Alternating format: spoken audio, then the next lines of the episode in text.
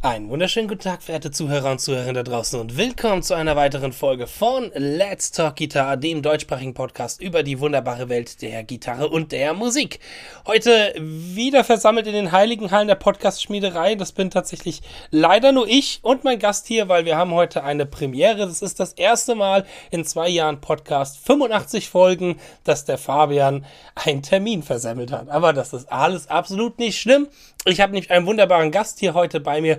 Heute haben wir nämlich wieder den Raphael Trujillo hier als Gast. Grüß dich, Raphael. Hey, danke.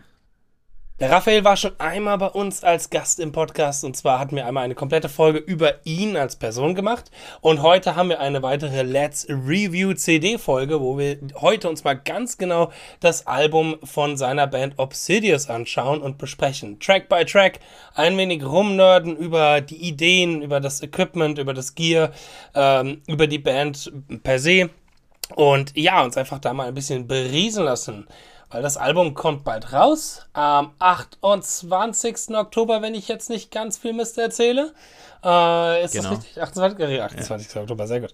Äh, und genau, und dafür dachten wir uns, hey, es ist definitiv jetzt schon mal, das kann ich vorab sagen, mein Album des Jahres. Es läuft bei mir rauf und runter jeden Tag aktuell und deswegen äh, wollte ich das unbedingt, unbedingt hier im Podcast haben, weil ich finde, an all unsere Zuhörer hier da draußen und Fans von extremer Musik und auch von sehr gitarrenlastiger Musik, vielleicht auch von nicht extremer Musik, würde ich sagen, hört es euch an, weil da echt, echt viel drinsteckt. Deswegen bin ich sehr froh, dass du heute hier dabei bist, Raphael. Und dann versuche ich das ganz ohne die äh, helfende Hand meines Podcast-Kollegen Fabian zu machen, aber das kriegen wir schon hin. ich glaube auch. Ja, Raphael, ähm, ich würde sagen, am einfachsten ist es natürlich erstmal, wenn wir ganz vom Anfang an anfangen, nämlich wie diese Band begründet worden ist oder gegründet wurde. Weil ich glaube, das ist ja auch schon mal eine ganz interessante per se, weil das ja so ein bisschen aus einer anderen Band herausgegründet wurde. Und ja, vielleicht magst du da erstmal ein bisschen was zu erzählen über der Ursprungsgeschichte von Obsidious. Ja, genau. Also wir haben, also Linus, Sebastian und ich äh, haben äh, fünf Jahre lang zusammen in Obscura gespielt und äh, haben uns dann an einem Punkt, an einem gewissen Punkt dann entschieden, ähm, einen eigenen Weg zu gehen. Und das hat vom Zeitpunkt her eigentlich ganz gut gepasst, weil wir so ein bisschen äh, an ähnlichen Visionen festgehalten haben, weil wir gedacht haben, okay, wir haben da Ideen, wir wollen was Neues machen. Und äh, genau, das war dann tatsächlich so, dass das direkt zum ersten Lockdown, dann Corona-Lockdown, dann eigentlich passiert ist. Und ähm, genau, wir sind dann aus Obscura raus zu dritt, haben gesagt, hey, ähm, das war's für uns. Mhm. wir äh, gehen einen anderen Weg. Ähm, und das, das haben wir dann gemacht. Wir hatten viel, äh, wir haben dann viele Sessions gemacht, äh, also remote natürlich alles, weil Corona und so.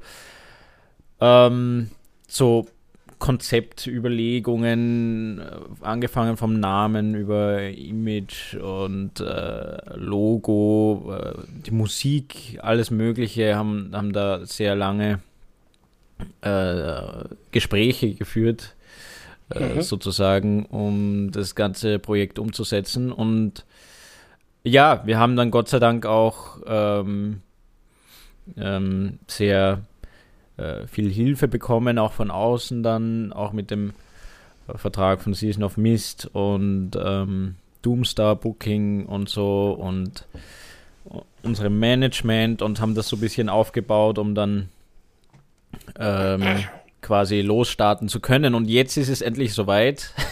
es hat ewig gedauert, dass mal mhm. das Album raus ist, weil jetzt ähm, aufgenommen, also es wurde ja schon äh, fertig aufgenommen letzt, letztes Jahr im Sommer. Ähm, genau, aber deshalb sind wir umso glücklicher, dass es jetzt endlich rauskommt. Ja, sehr schön.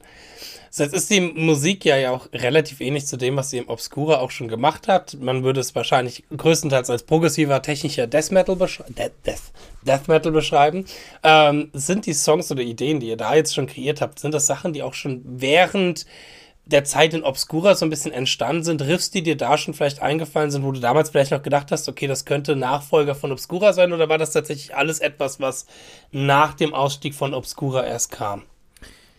Ähm, ja, das ist tatsächlich äh, vieles von dem Material, das, das wir quasi so im Hinterkopf hatten, war schon obskure Material. Also wir haben gedacht, okay, ähm, da, also da hat jeder für sich immer wieder mal Ideen gesammelt und so.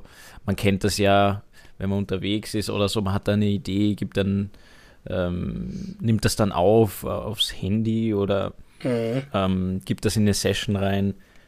Und ähm, ja, dann, äh, dann kam das so, dass wir, Linus hatte auch Ideen für Alkaloid damals und so und hat dann auch ähm, äh, zu uns gesagt, hey, er hat da irgendwie so zehn äh, Songideen, äh, wollen wir da was davon verwenden oder nicht? Also da haben wir dann so quasi zusammengewürfelt aus allen möglichen ähm, Sources, äh, dann geschaut, okay, wo, was passt zu uns, woraus wollen wir was machen. Mhm. Und ähm, Genau. Und da sind wir ganz gut zusammengekommen. Also auch tatsächlich sehr viel Material aus der Obscura-Zeit noch, ähm, das übrig geblieben ist, das wir weiterverarbeitet haben. Ja. Ich sag mal, man hört ja auch schon so ein bisschen natürlich den den gemeinsamen Spirit zwischen euch dreien. Wer die anderen beiden Musiker nicht kennt, Sebastian Lanzer ist äh, aktuell in meinen Augen vor allem, ich würde so sagen, mit einer der krassesten Schlagzeuger, die wir im deutschsprachigen Raum haben, auch international gesehen, einer der heftigsten Schlagzeuger, die ich je äh, gesehen habe. Und der liebe Linus ist äh, Ebenfalls halt auch Bassist für Alkaloid, wie du es gerade schon gesagt hast, einer weiteren relativ bekannten Progressive Death Metal Band und natürlich der besten technischen Power Metal Band in ganz Deutschland, nämlich die E20's End. Hey, da, daher kennt man die Linus vielleicht auch her, weil jeder von meinen, von unseren Zuhörern hier hoffentlich eine E20's End Platte im Regal hat. Ähm, nein, ähm, man hört ja schon auch so ein bisschen, dass das ein bisschen Spiritual Successor von der Diluvium-Scheibe ist, die ihr auch zu dritt, sag ich mal, wirklich dann geschrieben hattet äh, unter Obscura. Die Platte davor, wo du zwar auch schon bei der Tour eingestiegen bist, aber da hattest du ja noch nicht aktiv mitgeschrieben bei der Akku Arsis. Ähm, und gerade den Unterschied, den hört man ja auch sehr stark dann zwischen, jetzt mal ein Obscura, ohne das Werten zu meinen, zwischen der Diluvium-Platte und der letzten Platte, ähm, weil da ja der liebe Christian Münzner, dem hier auch der ein oder andere vielleicht Name ist, weil er schon öfters eine Show war, ja jetzt auch wieder ein Obscura drin ist ist. Aber was sich am meisten verändert hat, ist tatsächlich der Gesang. Wie kamt ihr denn da zum Sänger oder wie ist das denn mit dem Ravier entstanden? Also, das, äh, das hat sich erstmal, also wir haben erstmal eine Zeit lang, eine relativ lange Zeit ohne Sänger überhaupt geschrieben. Wir haben auch mhm. anfangs gedacht, okay, vielleicht machen wir instrumental. Ähm, sind dann aber relativ schnell zu dem Schluss gekommen, nee, also Vocals wären schon nice, müsste jetzt nicht auf jedem Song sein und so, aber, aber die Möglichkeit zu haben wäre gut. Und dann haben wir halt rumgeschaut, so was, was gibt es für Leute. Es gab auch einige, die, die uns angeschrieben haben tatsächlich. Ähm, und äh, wir sind dann auch aktiv an Leute herangegangen, haben da so äh, so eine interne Audition, würde ich mal sagen, gemacht, wo wir dann ähm, Songs äh, rausgeschickt haben und gesagt haben, hey, ähm, vielleicht hast du Lust, da einfach was drauf zu machen. Ähm, schick uns das. Also wir haben da auch mhm. äh, vollkommene Freiheit gelassen, weil das war ja auch ein Aspekt, den wir ähm, oder ein Anspruch, äh, den wir an den Sänger hatten, dass, oder Sängerin, dass wir, ähm, äh, also der kreative Prozess, also dass diese Person dann auch ähm, in der Lage ist, äh, quasi Songs, äh, Songlinien, äh, Gesangslinien zu schreiben und äh, da ein bisschen mitzuwirken, auch was Lyrics betrifft und so. Ähm, Genau, also da haben wir schon drauf geachtet und ja, letzten Endes äh, haben wir uns dann für Javi entschieden, mhm. der auch ähm, über Bekannte irgendwie äh, so empfohlen wurde und dann ähm, war ich sehr froh, ehrlich gesagt. Also als ich äh, sein, sein erstes Demo so gehört habe, hab ich, war ich voll ähm, dafür eigentlich. Es gab dann noch zwei, drei andere ähm, Kandidaten, aber das war dann schon eindeutig am Ende. War auch eine gute Wahl. Ich meine, er hat eine sehr schöne, prägnante, cleane Stimme, aber auch im, im Growl-Bereich erinnert er teilweise sehr an Michael Ackerfeld, was ich eine sehr schöne Klangfarbe finde. Ah, ja, ja, stimmt. War, war das von vornherein geplant, dass das eine Mischung aus Clean und Growl sein sollte oder gab es da erstmal keine Limitation? Also erstmal keine Limitation. Mhm. Ähm, erstmal wollten wir quasi dem ähm, Sänger oder Sängerin die Möglichkeit geben, sich quasi selbst zu entfalten, je mhm. nachdem, ähm, was halt am besten zur Musik passt. Das war eigentlich unser Anspruch. Ähm, es soll irgendwie songdienlich sein. Aber klar, je mehr Facetten man anbieten kann, desto besser. Im, äh, auch im äh, bezogen auf unserem äh, Songwriting und so, weil man dann einfach sagen kann, okay, wir haben hier einfach die Möglichkeit, hier auch eine Gesangslinie zu machen. Und ähm, ja, genau, bei Chabi war das die perfekte Mischung einfach. Ja, man hat ja selber auch sehr viel Erfahrung im Studiobereich und ja, ja, ja. auch als, als Metal-Musiker per se. Hat auch einen sehr, sehr coolen YouTube-Kanal, den man nur empfehlen kann, mal sich anzuschauen, wenn man sich für Gesang interessiert. Äh, lohnt auf alle Fälle da mal reinzugucken. Ähm, jetzt hattet ihr wahrscheinlich euch aber auch intern lange, lange nicht sehen können. Nicht nur wegen Corona, sondern weil ihr auch alle, ich sag mal, relativ weit voneinander weg wohnt.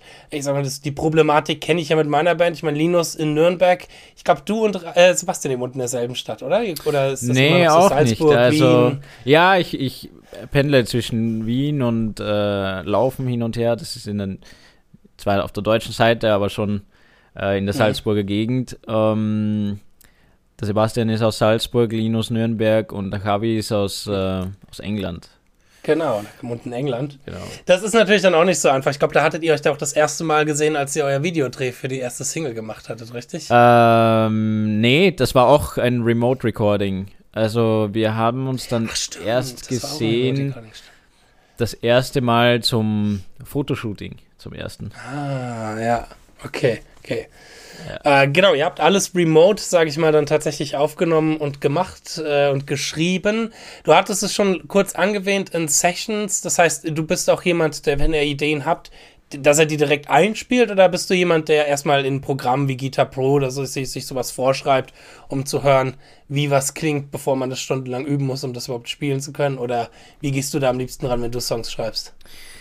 Also am liebsten mit äh, direkt mit Cubase sozusagen. Mhm. Ähm, auf Guitar Pro mache ich jetzt weniger. Also kommt zwar auch mal vor, dass ich irgendwie so eine Idee da rein tippe und dann mhm. von hier aus starte, aber meistens ist es tatsächlich ähm, einfach eine Cubase-Session und da spiele ich, improvisiere ich dazu oder äh, gib eine Drum Groove ein oder es gibt sonst eine Idee und ich bastel da rum mit äh, Keyboards äh, oder, oder halt Sounds mhm. und ähm, genau, also das ist so eher meine Herangehensweise. Ich mache dann auch viel mit diesen ähm, auch bei den Leads, äh, klar, das sind Sachen, die kommen nicht einfach so raus. Also die, mhm. da überlege ich vorher, so habe ich einen gewissen Sound im Kopf und dann tippe ich das vielleicht ein in die ähm, oder gebe das per MIDI ein und ähm, mache auch viel einfach mit, äh, mit Synth-Sounds erstmal, um zu mhm. checken, okay, ähm, klingt diese Melodie cool oder dieses Arpeggio da ähm, und dann äh, schaue ich mir das auch gleichzeitig dann auf die Gitarre an, wie liegt das, ist das möglich überhaupt mhm. ähm, zu spielen. Und wenn ich denke, es ist möglich, dann lasse ich es so. nice. Das ist natürlich da ein klarer Vorteil. Das ist sonst immer das Guitar Pro-Syndrom, wie ich es nenne, weil ich tatsächlich und Christian Erz auch in Turntails End auch sehr viel über Guitar Pro schreibt. Und der Nachteil ist, dass man ganz schnell Dinge schreibt, die man eigentlich gar nicht spielen kann. Ähm, hat zwar irgendwo eine schöne Challenge auch ist, aber dann sitzt man auch noch da und denkt sich, verdammt, jetzt habe ich da was Geiles geschrieben, man hat es im Ohr, man findet es geil, man kann es einfach nicht umsetzen live. Ähm, das stimmt, ja. Ähm, deswegen, ja, da müsste ich eigentlich auch mal ein bisschen mehr auf so eine Art und Weise zu schreiben zurückgreifen. Aber genau, da hast du nämlich direkt das, auch den, den klanglichen Feedback natürlich, als das MIDI-Gepiepse von einem Guitar Pro. Ja, ja, das ist auch so ein Aspekt von mir. Ich verwende da einfach gleich, ähm, ich gehe da einfach gern schon rein und ähm, tue auch gern mit Synth-Sounds rum und schaue, okay, passt das oder oder Chor, Orchester-Sounds, was auch immer. Ich äh, mag das ganz mhm. gerne, da mhm. ähm, gleich damit zu arbeiten.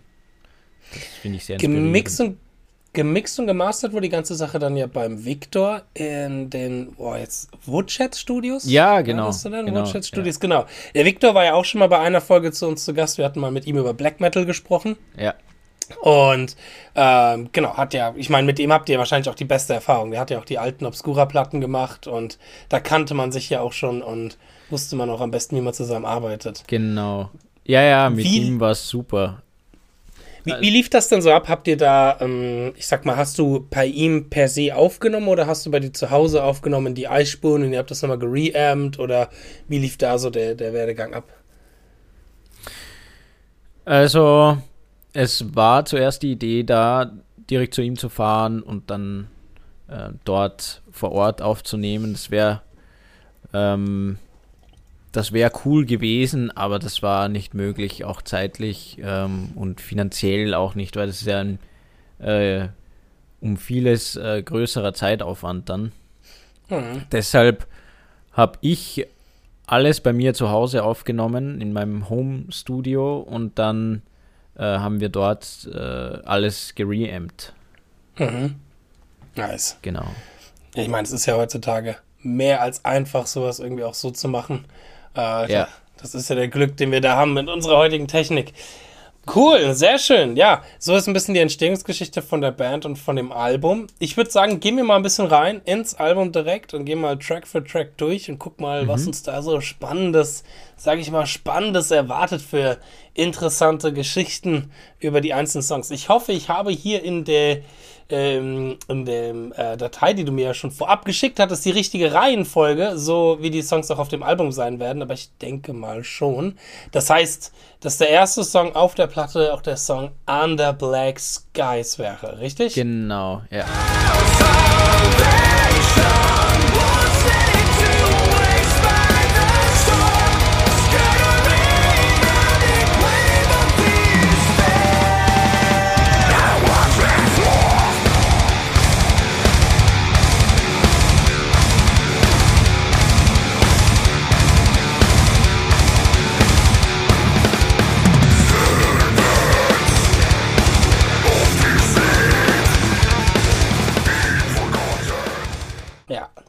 Das war, meine ich, die dritte Single, die ihr veröffentlicht habt vom Album?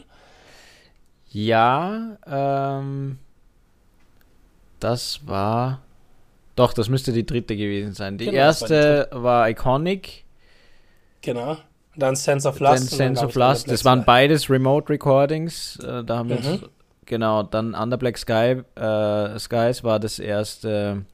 War ein Lyric-Video tatsächlich. Mhm. Stimmt, war ein Lyric-Video.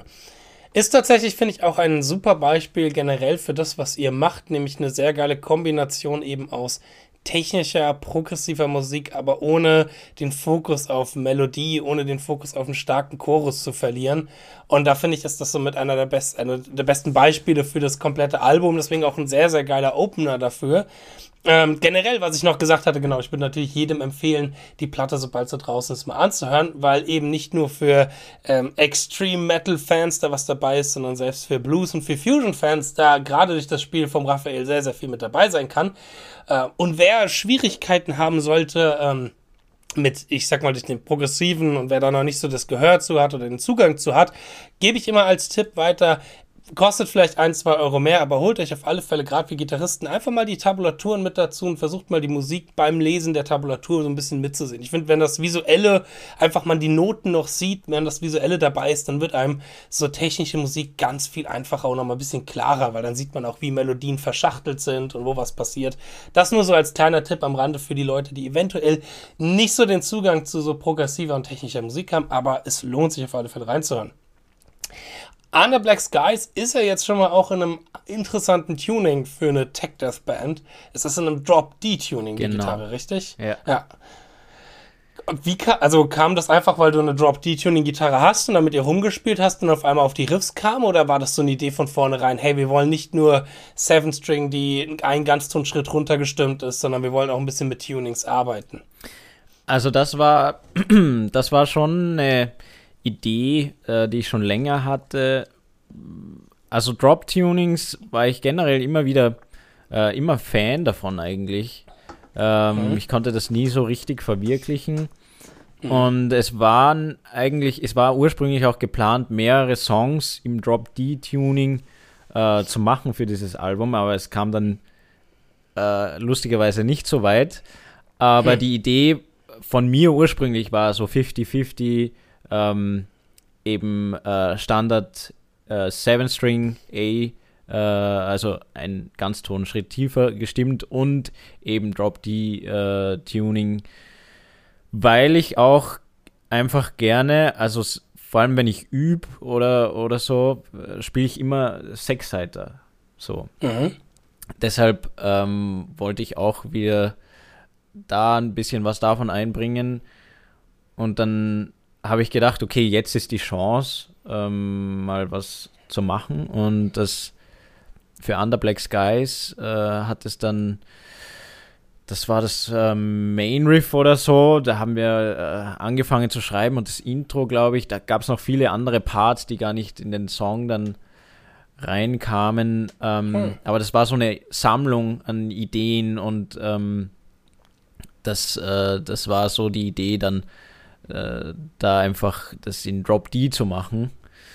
Und äh, genau, vielleicht kommt in Zukunft noch mehr in dem Tuning. Ich weiß es nicht, wir wissen es nicht, aber ähm, ich spiele ehrlich gesagt ganz gern drauf, weil ich einfach auch gern Sechsseiter spiele. Und mhm.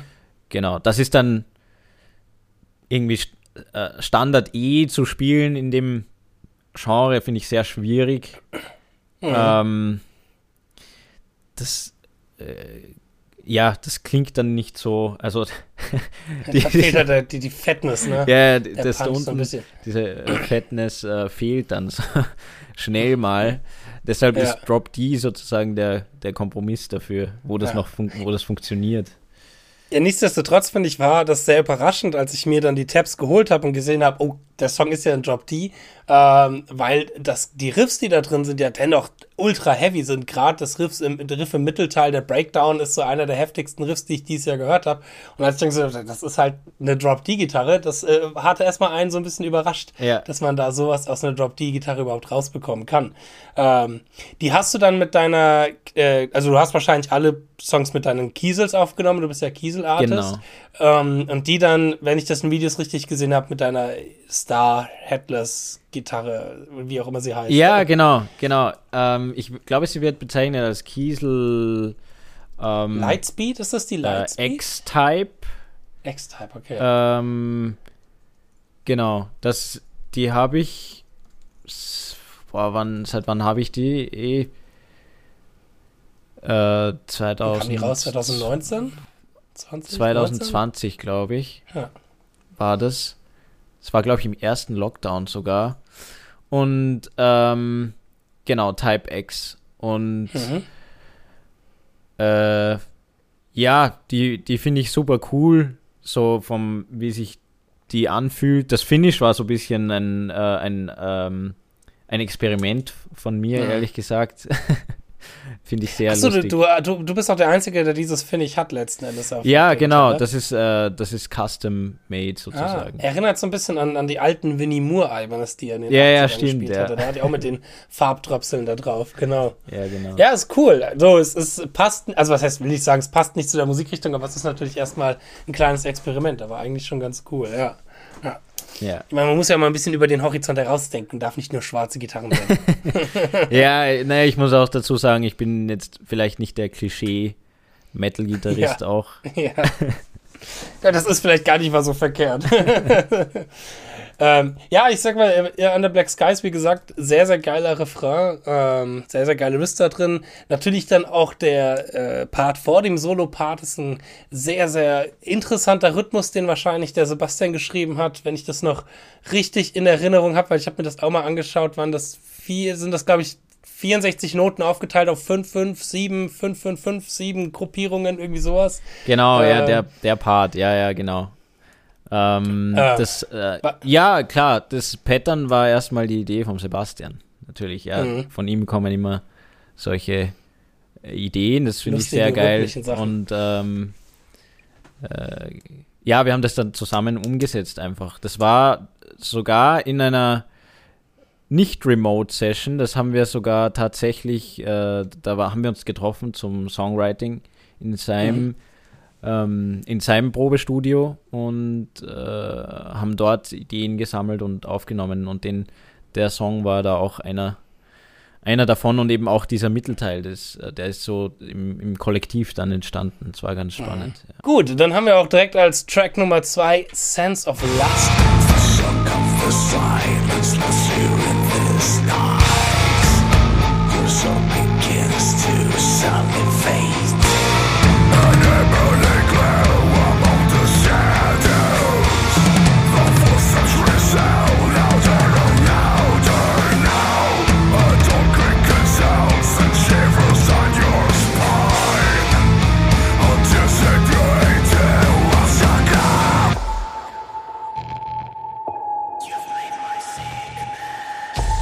Der ja schon musikalisch und inhaltlich auch eine ganz andere, sehr interessante Richtung geht. Deutlich langsamerer Song, äh, deutlich tragenderer Song, bis auf so die Mittelparts. Ähm, ja, ich, ich denke mal, dass der lyrische Inhalt vom Ravier auch kam oder hat einer von euch das geschrieben? Weil, so wie ich das richtig verstanden habe, geht es lyrisch über Bondage, äh, Sadomaso-Geschichten, oder? Ja, ja, genau. In tut diese das Video Richtung das so ein bisschen. ja, ja, klar. Ja, die Idee kam, kam von Javi tatsächlich. Also, die, das ist auch erst entstanden, die Lyrics sind auch erst entstanden, nachdem der Song eigentlich schon da war. Zumindest zu, äh, ich sage jetzt mal 80, 90 Prozent. Ähm, mhm. Also wir haben den Song vorher, davor schon ähm, relativ fix gehabt und äh, dann kam eben Kabi mit der inhaltlichen Idee und äh, wir haben gedacht, ja, wieso nicht, äh, passt irgendwie so zum Thema und es, ähm, passt ja zum, zum Vibe vom Song. Ja. Zum Vibe, ja, genau, weil es ist tatsächlich auch äh, weniger technisch als der Rest ähm, vom mhm. Album. Es gibt so zwei Songs, die jetzt nicht so krass technisch äh, sind, sage ich jetzt mal, und das ist einer davon. Und mhm. ähm, die Ursprungsidee da auch kam vom Linus tatsächlich. Ähm, das war auch sehr spannend, weil wir auch lang nicht wussten, okay, sollen wir jetzt den Song reinnehmen oder nicht? Passt der zu uns oder nicht? Und äh, wir mhm. haben es aber dann ähm, mit dem Sound sozusagen, den wir vermitteln wollen, äh, gut umsetzen können, sodass es äh, ins mhm. Konzept passt. Und ich bin auch sehr froh darüber. Ich bin ein großer Fan von dem Song, eben weil er gerade relativ heavy ist, so. Ähm, und er hat auch äh, tricky Parts drinnen. Ähm, und, und den Solo, oder ich würde, oder vielleicht nicht tricky Parts, vielleicht ist das die falsche äh, falsche Wort dazu, aber ähm, ja, ich würde sagen, also anspruchsvollere Paar. Es gibt, es gibt da drin auch so kleine Mini-Polymeter-Sachen, speziell im, dann hm. im, äh, in dem Solo-Gitarren-Riff äh, und äh, genau das, Solo dann auch und dann dieser Part danach ist relativ tricky auch, weil das relativ schnell, äh, schnelles Alternate Picking dann ist. Äh, also es sind so Kleinigkeiten eben drinnen, die ich sehr spannend finde. Und insgesamt mhm. ähm, äh, finde ich auch diese Effekte, die da mit reinkommen, die das Ganze nochmal so dramatischer machen, musikalisch, sage ich jetzt mal, das ja. äh, bin ich großer Fan von. Finde ich auch ein geiles Statement, dass ihr den als zweites auf der Platte, Platte draufgesetzt habt, um auch so ein bisschen zu zeigen, hey, es geht nicht nur in die rein progressive technische Richtung, sondern wir haben auch einfach mal einen, einen Headbang-Baller-Song, den wir mit Tempo dazwischen reinhauen, direkt als zweites. Ähm, ist ja auch irgendwo ein Statement, was auch zeigt, dass ihr hinter diesem Song steht und nicht irgendwie versucht, den als Song Nummer 6 oder 7, so in der Hoffnung, dass ihn niemand hört am Ende von der Platte, irgendwie zu verstecken. Ist ja auch sehr, sehr, cool, weil ja, genau, ich finde der Vibe, die Atmosphäre, ähm, das Solo auch sehr, sehr Fusion-esque, so wie wahrscheinlich die meisten Solo, aber hier hört man nochmal richtig die, die Fusion-Lines rausgehen. Schön, ich würde vermuten, Halbton, Ganzton genau, ja. in die Richtung gedacht. Schön viel symmetrische Skalen mit den schönen rhythmischen Pausen drin. Ähm, und äh, genau, ich finde, das, das tut euer äh, musikalisches äh, Bild noch sehr, sehr gut abzecken. Ja, ja, deshalb haben wir den ja auch dann als zweite Single direkt ähm, genommen. Stimmt, und zwar die zweite ja, Single. Weil das ja. quasi so der krasse Gegensatz ist zu Iconic. Stimmt, jetzt. genau. genau, und das ist, kommen wir dabei direkt zum nächsten Song. Ich würde mal vermuten, das ist, glaube ich, der technischste und schwierigste Song vom Album, der Iconic. Ja. Thank you.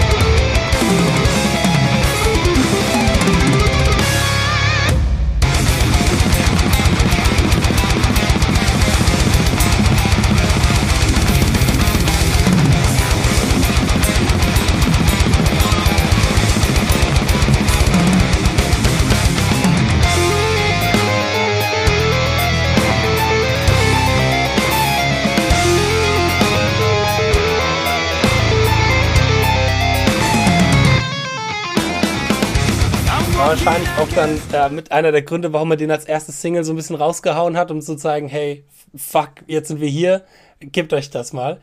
Ähm, ich habe letzte Woche versucht, ihn angefangen zu lernen und äh, er ist tatsächlich echt fuck schwer, äh, so die manchen Riffs, die da drin vorkommen. Ja, Iconic. Ja, was kannst du denn dazu ja, sagen? Ja, Iconic. Ähm, das ist ein, also das ist, glaube ich, einer der ersten Songs, die wir überhaupt geschrieben haben. Viele, äh, aus, viele Ideen aus diesem Song stammen auch noch aus der Obscura-Zeit tatsächlich. Mhm. Ähm, mhm. Das, das hört man und sieht man auch so ein bisschen, wollte ich nur dazu sagen, weil gerade wenn man sich viel mit dem Deluvium-Album beschäftigt hat, so Riffs so von gewissen Pattern und gewisse Fingersätze sind da sehr, sehr parallel zu. Deswegen habe ich mir schon gedacht, dass das wahrscheinlich einer der ersten ist, ja. die ihr geschrieben hattet, dass das so aus der ja, Zeit Ja, ja, definitiv. Und ähm, das war auch äh, viel Arbeit, muss man sagen. Es sind viele Noten und äh, wir haben da echt auch, also das Main Riff und, und die, die, wir hatten, glaube ich, damals angefangen mit dem Intro und dem Main Riff und ähm, dann war noch ein bisschen so diese Idee vom Chorus da. Ähm, aber das, das war es eigentlich und aus dem haben wir eigentlich den kompletten restlichen Song äh, geschrieben dann. Das, so, das, das war sozusagen mhm. der Ursprung. Der Ursprung, der ursprüngliche Ursprung, sage ich jetzt mal, war auch äh, so, dass Sebastian erstmal eine Drumline geschrieben hat. Und auf diese mhm. Drumline mhm. habe ich äh, Gitarren-Riffs drauf komponiert. Ach, ja, wie cool. Also.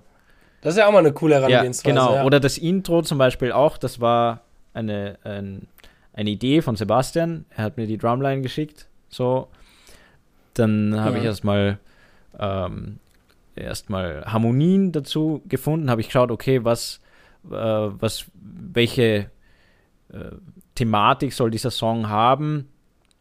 Ähm, in diesem Song ist auch tatsächlich viel so ähm, medianten äh, äh, mhm. Geschichten kommen davor und eben diese ähm, diese Skala, ähm, da gibt es jetzt mehrere Bezeichnungen dafür.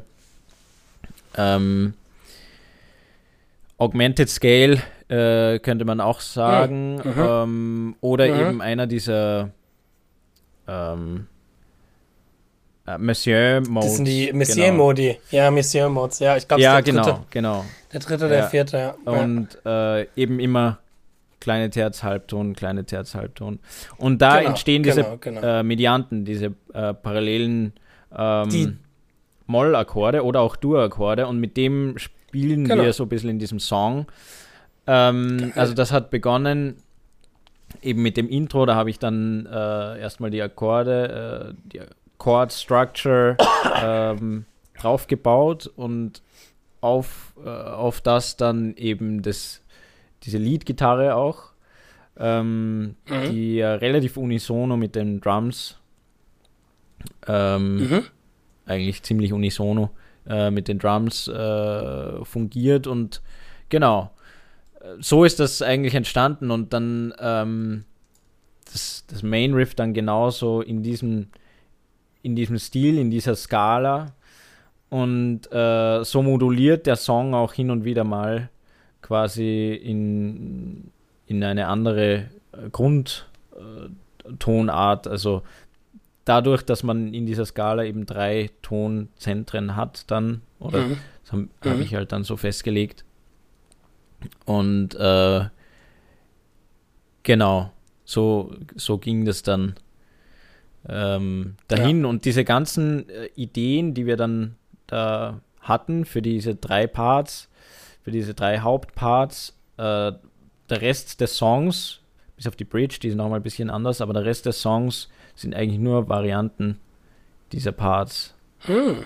Tatsächlich. Mhm. Das ist interessant ich sag mal, man hat, man hat in dem Song direkt ein, ich sag mal, man, man, wird direkt ins Gesicht geschlagen mit dem Riff und der, der Gitarre, sage ich mal, wirklich, das ist direkt sehr viele Noten, direkt sehr geil, sehr voll, so und sehr unison. Und ich sag mal, das ist ja auch immer ein bisschen etwas, was äh, ich finde vor allem dich und Sebastian ausmacht, dass ihr halt zwischen Gitarre und Schlagzeug dort sehr, sehr krass interagiert und viel diese Unisono-Sachen macht und so. Das ist ja auch etwas, was bei Deluvium schon aufgefallen ist, dass sie Quintolen miteinander spielt und solche Geschichten, was halt einfach sehr, sehr geil ist. Aber dann geht's nicht nichtsdestotrotz einen sehr schönen Refrain mit einer klaren Gesangslinie, die im Ohr bleiben kann. Und auch dein Solo ist jetzt im Vergleich zum Rest des Songs eigentlich jetzt auch kein ultra schnelles Shred-Solo, sondern sehr beruhend auf Melodie.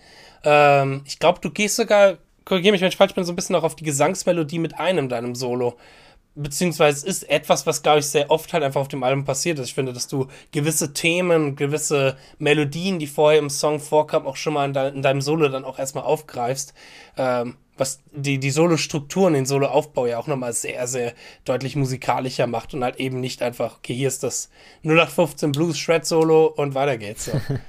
ja, genau. Ja, ich bin selber auch immer großer Fan von von Melodien spielen einfach, weil dadurch, mhm. also vor allem speziell in diesem äh, Fall, geht in diesem Song so viel ab, so die ganze Zeit ist so viel los, also da jetzt noch irgendwie so Arpeggios rauszuhauen, wäre mhm.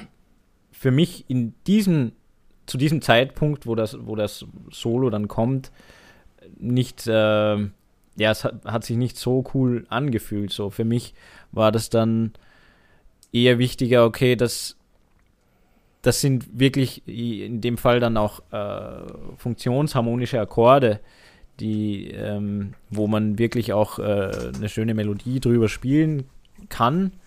Und ähm, mhm. wo eben auch drüber gesungen wird. Und äh, das hat dann so ein bisschen eine Relation zueinander. Und erzeugt dann auch so den Kontrast zum Rest des Songs und ja. es ist tatsächlich das ganze Solo in Iconic äh, wirklich eigentlich nur eine einzige äh, Melodie ohne jetzt irgendwelchen schnellen genau. Runs. Genau. Eigentlich ähm, kein einziger Run eingebaut. Ähm, es hat sich, es war auch, ähm, viele meiner Soli ähm, entstehen auch während der Pre-Production beim Improvisieren. Also ich habe gar mhm. nicht gedacht, dass das Solo so bleibt, wie es ist, weil ich habe das hm. ähm, eigentlich auch äh, zum Großteil improvisiert. Oh, und äh, dann am Ende war es eben so, dass ich dann verschiedene Takes gemacht habe und irgendwie hat mir aber dann nichts besser gefallen und äh, der Sebastian hat dann auch gesagt, ja, wieso änderst du da das Solo und so, das ist doch geil. Und ähm, sozusagen, dann habe ich mich auch davon überzeugen lassen, ja, eigentlich ist es geil, weil ich habe, ähm, also oft sieht man dann den Wald vor lauter Bäumen nicht mehr, wenn man dann so lange mhm. in diesen Materie da drinnen ist und dann, äh, ja, ja, dann ist ganz gut, wenn von außen mal wer sagt, hey, ist doch cool, was da passiert, äh, muss gar nichts anderes her, so. Und dann ähm, habe ich auch beschlossen, das so zu lassen. Ich habe es dann natürlich nochmal gelernt und neu eingespielt für die Produktion dann. Mhm. Aber genau, das ist tatsächlich auch ein Überbleibsel von der Vorproduktion.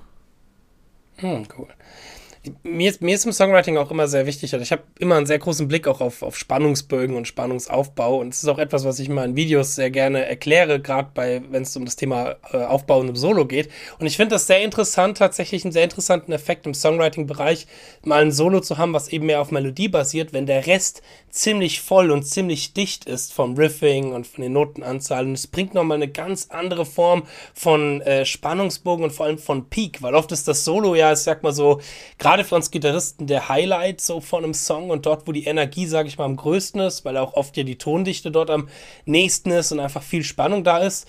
Aber dann halt eben mal so ein, so ein Umkehrschluss und zu sagen, okay, hey, wir haben sonst in einem Song, ballern wir die ganze Zeit durch und jetzt manchmal ein melodisches Solo bringt irgendwo eine Entspannung, aber es bringt auch nochmal einen ganz anderen, ganz anderen Fluss rein. Ich denke mal, wenn da jetzt zu viel passiert wäre, dann hätte man die ganze Zeit so einen Spannungspeak gehabt und das wäre dann auch wahrscheinlich irgendwie langweilig geworden. Deswegen ist das ein sehr, sehr schöner Kontrast zu einem sonst, ich sag mal, den Metal-Songs, wo das Solo halt eben das ist, wo die meiste Dichte Ja, ja, das stimmt. Der, das stimmt, das ist sehr ungewöhnlich, ja, aber. Ja. Aber der Effekt ist geil. Also, das, das zeigt doch mal wieder, dass wenn man sich mit solchen Dingen wie Spannungsaufbau und Songwriting auseinandersetzt, dass da, dass da sehr guter, krass, krasser, cool, krass, cooler Shit bei herumkommen kann. Mein Gott, ich und reden. Ähm, ja, ein ganz schön ikonischer Song der Iconic. Äh, oh Gott, auf den Spruch habe ich jetzt ganz davor ausgearbeitet. Da ist alles drin, was für eure Musik ikonisch ist. War der Name dann von vornherein irgendwie, war das schon so oder ist das dann auch etwas, was der äh, Ravi reingebracht hat? Den Namen Iconic? Ähm, in dem Fall oder war. Habt ihr schon gesagt, das ist alles so ikonisch, die Riffs. Das ist echt schon lang her, aber in dem Fall war das, glaube ich, sogar der Arbeitstitel und wir haben das dann übernommen und ja. der Ravi hat dann quasi um dieses Thema herum dann auch oder ja, der hat dann da viele Dinge reininterpretiert auch. Ähm, also er hat auch dann auch viele Ideen übernommen von, von unseren, äh, sage ich jetzt mal, Arbeitstitel auch zum Teil. Oder also ihr habt auch sehr ernsthafte Arbeitstitel gehabt oder habt ihr wie jede Band irgendwelche dummen Schwachsinnsarbeitstitel gehabt, Na, also, die sonst kein Außenstehender verstehen würde? Ich weiß nicht, wie, wie ernst man ähm, manche Arbeitstitel nehmen kann. Aber wir haben ähm, also jetzt keine äh, ja, äh, Comedy-Arbeitstitel, sage ich jetzt mhm. mal. Also zumindest ähm, bisher nicht. Also das kann sich ja alles ändern. Wir, wir haben schon auch lustige Sachen auch drinnen, immer wieder, aber, ja. aber jetzt so. Ähm, in dem Fall hat es gepasst. Das war tatsächlich der Arbeitstitel und dann ja. habe ich gesagt, cool. okay. Ja, das ist auch der Name des Albums, ja. Iconic. Äh, was hat euch dazu verleitet? Okay, das Al also gibt es da einen größeren Sinn dahinter, das Album auch dann Iconic zu nennen? Gab es da vom, war das vom Gefühl, das, wo ihr sagt, okay, es ist der beste Albumtitel oder ist da auch eine Geschichte dahinter? Warum das Album dann ähm, Also auch da hatten wir viele Ideen und äh, viele Gespräche dazu. Es läuft immer sehr demokratisch ab. Und ähm, das, das war auch weil eben Iconic unsere erste Single war und das war sozusagen unser Aushängeschild für ganz viele Sachen. Ähm, und jetzt wollten wir sozusagen das Album auch gleich äh, betiteln, weil das sozusagen unsere dann dieselbe Geschichte ist im Grunde. Wieder unser, ja. unser erstes Album hier, das, das ist so, wo, wo womit wir uns präsentieren. Und mhm das beschreibt dann eher die Geschichte des Songs eigentlich wieder oder spiegelt sich mhm. da dann wieder im gesamten Album sozusagen. Genau. Mhm. Die Songs hast du jetzt alle mit deiner roten Headless Vader aufgenommen oder gibt es da noch andere Gitarren, die mit reingespielt haben? Genau, also den Rest der Songs habe ich alle mit der ähm, mit meiner roten äh, Kiesel-Gitarre aufgenommen. Mhm. Genau, sowohl während der. Das heißt, die sind auch alle in dem, in dem Standard Tech Desk Tuning, also Seven String. Ja, genau, nur das, äh, dann gibt es noch einen Song, der, da benutze ich die tiefste Seite nicht, aber ähm, sonst mhm. äh, sind alle in diesem Tuning, genau. Cool. Gut, danach Iconic kam eure vierte Single, meine ich auch, Bound by Fire.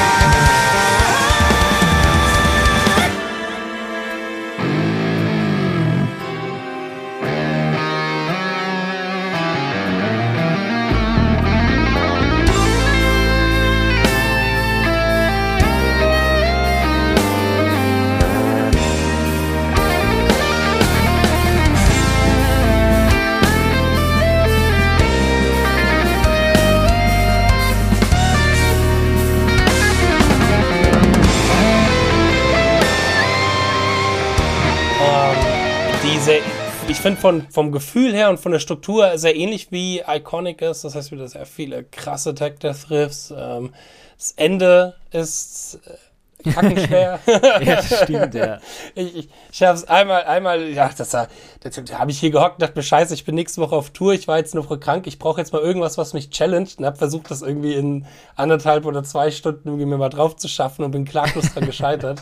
Äh, super schweres Ding, aber es ist gut, um seine Finger wieder warm zu kriegen. Äh, vor allem, wenn man sich so hochmutig fühlt wie ich, nach einer Woche krank sein und sich denken, oh, ich, ich lerne einfach was beim, vom Raphael jetzt, um irgendwie meine Finger wieder warm zu machen.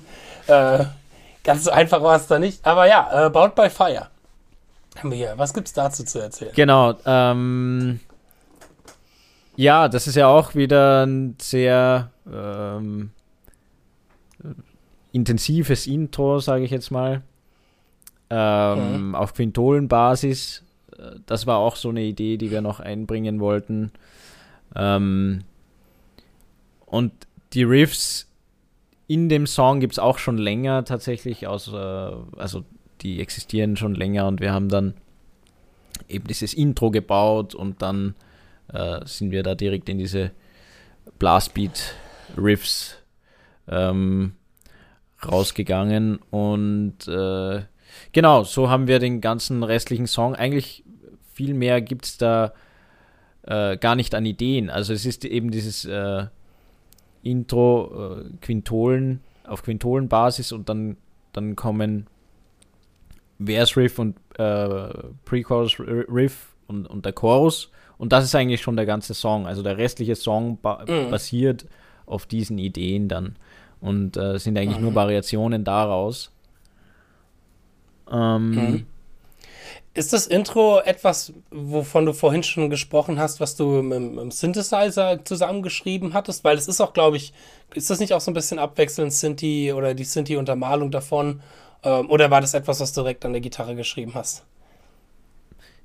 Ja, also das ist, genau, das sind äh, so Dinge, die ich meistens dann direkt im, im Cubase mit äh, mit entweder einfach nur mit dem Klaviersound oder irgendwas ähm, hm. äh, mir anschaue, okay, wie, wie klingt das und dann schiebe ich da ein paar Töne rum, um, um, zu, um das zu bekommen, was ich im Ohr habe sozusagen und dann schaue ich auf der Gitarre, okay, wie liegt hm. das? Okay, hier noch den Ton ändern und äh, hier noch das Arpeggio da nach oben ist nicht so cool, das, das spiele ich vielleicht so, dann ist es auch spielbar. und ähm, genau. Spielbar, in Anführungsstrichen, für dich vielleicht. ja, genau. Und so ist das entstanden. Und dann ähm, die große Herausforderung ist dann, ist dann quasi während der Produktion, weil während der Vorproduktion oder dem Songwriting-Prozess setze ich mich ja nicht hin und übe das ganze Teil. Also das, das nehme ich halt dann ja. auf, so in Parts und dann ähm, ist es nur da, um, um halt, äh, damit wir ja. halt weiterschreiben können. Und wenn wir halt zum Beispiel, weil oft passiert es auch so, dass ich was mache ähm, und im Nachhinein kommen wir drauf, hey, das ist nicht cool oder so, dann verwerfen wir das wieder und dann bin ich da irgendwie zwei Wochen gehockt an einem Ding, das dann äh, nie passiert, man sozusagen. ja, man kennt's. Ganz klassisch. Und ähm, genau, deshalb nehme ich oft für die Vorproduktion auch nur Sachen in Mini-Teilen auf, also auch oft nur ähm, taktweise oder sogar noch weniger oder ich besser dann einen ja. Ton mal aus, so weil der nicht cool war. Und dann für die. Es muss ja erstmal klingen. Ja, ja genau. Und, und deswegen arbeite ich auch lieber mit Cubase direkt, weil da höre ich dann, okay, wie klingt das dann wirklich? Dann kann ich, Mhm. kann ich das auschecken so und dann weiß ich auch vom Tempo her, okay, ist das cool oder nicht. Und dann, ähm, ja, und dann bei der Produktion selber, das ist dann quasi so die, die letzte Prüfung, ob das dann wirklich klappt so oder nicht. Ähm, weil es gab dann auch schon Situationen, wo ich dann wirklich drauf gekommen bin, okay, das in den nächsten Part zu spielen, geht eigentlich gar nicht. Da muss ich mir was anderes einfallen lassen und dann ist Mhm. da eben die letzte Chance, das zu machen. Und genau. Mhm. Ähm, Ah, das heißt, das macht ihr schon in der Produktion, dass ihr guckt, okay, wie ist das live umsetzbar? Äh, weil das sind ja sonst, sonst kennt man das so ein bisschen, also bei uns jetzt als, also als Gegenbeispiel von Eternity's End ist das so, dass wir wirklich erstmal auf dem Album alles draufhauen und dann halt gucken, okay, kaum was davon ist live spielbar, wir müssen alles irgendwie nochmal umändern, äh, aber das halt eben erst nach dem Album machen. ähm, also das heißt, aber da guckst du schon, okay, wie, wie könnte das dann live aussehen? Ist das live überhaupt spielbar? Muss ich live was verändern oder dass du das halt schon von vornherein so anpasst, dass es live für dich halt auch äh, möglich und vor allem angenehm ist? Definitiv. Also ich spiele es dann schon so ein, wie ich es dann auf, auch live spielen könnte. Also klar, auch in Parts. Mhm. Ich spiele jetzt nicht den ganzen Song durch. Es würde auch äh, Ja, viel ja. zu lange Vorbereit äh, Vorbereitungszeiten Ja, genau. sein. Aber ähm, ich schaue mir die Parts an, spiele die auf Tempo und dann schaue ich, okay, ist das, ist das irgendwie möglich oder, oder überhaupt nicht? Oder finde ich da eine andere Lösung? Und äh, dann überlege ich mir halt, okay, weil grundsätzlich habe ich immer den, zumindest bei dieser Art von Musik, den Anspruch, wenn ich das so auf, die, auf das Album gebe, möchte ich das auch so präsentieren dann, im Idealfall. Ähm, weil dann quasi live was anderes zu spielen, finde ich schwierig. Also, ähm, aber es passiert auch, passieren auch Sachen, die dann nicht gehen, weil, ähm, weil ich ja zwischen Leadgitarre und Rhythmusgitarre auch wechsle, dann live sozusagen Ja. Und dann diese Parts nicht ineinander gehen. Und das, das ist noch, ähm, Mhm. da gibt es sozusagen noch äh, Verbesserungspotenzial, ähm, das noch ein bisschen eleganter zu gestalten. Das ist das Einzige, ähm, was wirklich schwierig ist, immer äh, im Detail zu checken, weil wenn ich Rhythmusgitarren aufnehme, nehme ich nur Rhythmusgitarren auf, wenn ich Leadgitarren aufnehme, klar. nehme ich nur die Leads auf. Und dann achtet man Mhm. da nicht so drauf. Also ähm, Mhm. genau, das ist, äh, das ist das Einzige, aber sonst schaue ich bei jedem Part, dass das auch sich so ausgeht. Genau. Cool. Gut, dann kommen wir jetzt Track Nummer 5 zu meinem Lieblingstrack von diesem Album, äh, der mich echt umgehauen hatte, nachdem ich ihn äh, letzte Woche gehört hatte, nämlich Iron and Dust.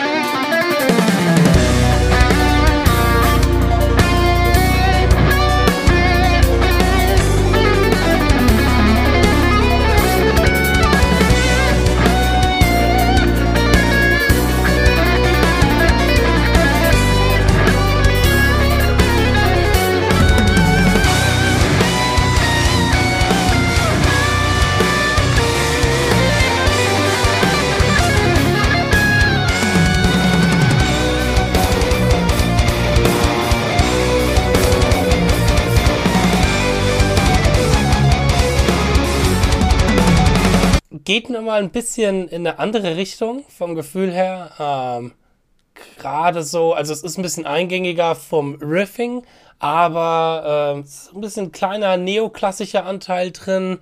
Ähm, ist ein bisschen, ja, ein bisschen shreddiger noch mit dabei, ein paar schnellere Läufe mit dabei, aber vor allem dieser geile Synthi-Part vor diesem geilen Solo. Ach, das hat mich umgehauen. Vor das dem fand Solo, ich so cool, diese Synthi-Section. Ja. ja, vor dem Solo, diese, diese, diese kleine, diese eine Takt 8-Bit Synthi-Gepingponge, äh, mit einer meiner absoluten Lieblingsakkordfolgen. Das ist ja wahrscheinlich äh, Moll-Akkord, der in den Dur-Akkord Ja, genau. tiefer geht. Das ist also diese ganz, Ja. ganz klassische Akkordfolge. Äh, Hammer Song, also auch geil, finde ich auch ich, gesanglich sehr geil, von der Gesangslinie sehr geil. Mm, Und das Solo ist halt auch, finde ich, mit so einer der coolsten von der ganzen Platte, weil da sehr viel rhythmische Vielfalt da drin ist. Es ist ein cooler Sound dabei und über die Akkorde, über die das drüber sind, eben auch sehr geil. Und dann halt eben der ganze schnelle Geschreddy-Kram. Also, ach, der, der Song ist toll. Der Song ist richtig cool. ja, ja, genau. Du hast es eh schon äh, gut angekündigt. Also es gibt da, fängt halt so an äh, mit einer Melodie erstmal, die dann auch später im Song wieder kommt. Das ist sozusagen das Intro, das so reinfadet und dann ähm, geht es direkt mit dieser Melodie los. Auf, auch wieder auf Sechzehntel Basis halt ähm, die dann auch später quasi zum Main Riff wird. Ähm, und dieses Motiv wiederholt sie in dem Stück relativ häufig. Und das Ja. ist Ja. ähm, das ist auch eine, äh, also dieses, diese Idee besteht aus äh, eben auch einerseits einer Akkordfolge, einer bestimmten und die eh sehr klassisch ist, aber auch eben rhythmischen Idee. Das sind immer zwei Siemer-Gruppen, zwei Sechser-Gruppen und dann zwei Fünfer-Gruppen. Und so ergibt Hm. sich das ganze Riff. Ähm, äh, sozusagen, oder die Abfolge von, äh, von Noten und Tönen. Und an diesen Eckpunkten sind dann eben auch immer die Akkordfolgen, äh, die Akkordwechsel. Cool. Sind das so Ideen, die dann speziell vom Sebastian auch kommen mit den ganzen Taktarten? Weil, ich- wenn ich mich richtig erinnere, es gab das Intro von Bound by Fire ja auch mit sehr vielen ähm, äh, verschiedenen Taktarten. Ähm, ist, das, ist das so ein Sebastian-Ding oder kommt das von euch allen irgendwie so? Das kommt immer wieder von verschiedensten Leuten. Von ihm kommen, kommt dann natürlich immer der meiste Input. Aber das war jetzt Mhm. tatsächlich eine Idee von mir auch. Ähm, und das war auch, also dieses Intro bei Iron and Dust war auch, ähm, das habe ich auch auf der Gitarre geschrieben. Das war so ein, so ein bisschen, ich war da beim Üben oder so und habe da gesagt, ey, irgendwie ist das cool. Äh, ich nehme das mal so Mhm. auf. Und dann habe ich äh, mir gedacht, okay, das ist eine Sima-Gruppe. mh, Wie kann ich da irgendwie was draus machen? Und dann hatte ich eben diese Idee mit diesen Groupings 2x7, 2x6, 2x5. Und äh, so ergibt sich dann äh, das ganze Ding. Ähm, und, und so ergibt sich dann dieses geschlossene System. Das, das löst sich insgesamt unter sieben auch auf, oder? Ist das etwas, was insgesamt dann, Dann unter sieben ergibt? Weil ich, ich liebe auch so Spielereien, dass man halt einen großen Ganzen was nimmt und das halt eben unterteilt in ganz interessante Dinge. Aber das wären dann ja 14, 12 und 10, 24. Das ist doch etwas, was sich dann auf sieben aufteilen lässt, oder? Äh, nee, auf sieben nicht. Am die. Ende ähm, in neun dann. Neun Vierteltakt ist dann der äh, Wenn man das insgesamt sieht. ja genau. Also es sind ah, 14 Noten, dann sind es 12. Das sind äh, genau. zwei und 10. äh, jetzt, äh, also Kopfrechnen ist jetzt nicht meine Stärke. 26, 26. Äh, plus 10 sind 26, 10, ach, 36. sind 36. Ähm, Ja. 36 durch 4 sind 9. Ja, Kopfrechnen ist auch nicht meine. Genau, Ja, ja, stimmt. genau. Ja, cool, da siehst du? Ja, genau, in neun Viertel ist, äh, geht sich das Ganze dann aus. Und so, mit dem wird da Mhm. eben auch gespielt. Dann der Vers ist eben auch in neun ähm, unterteilt.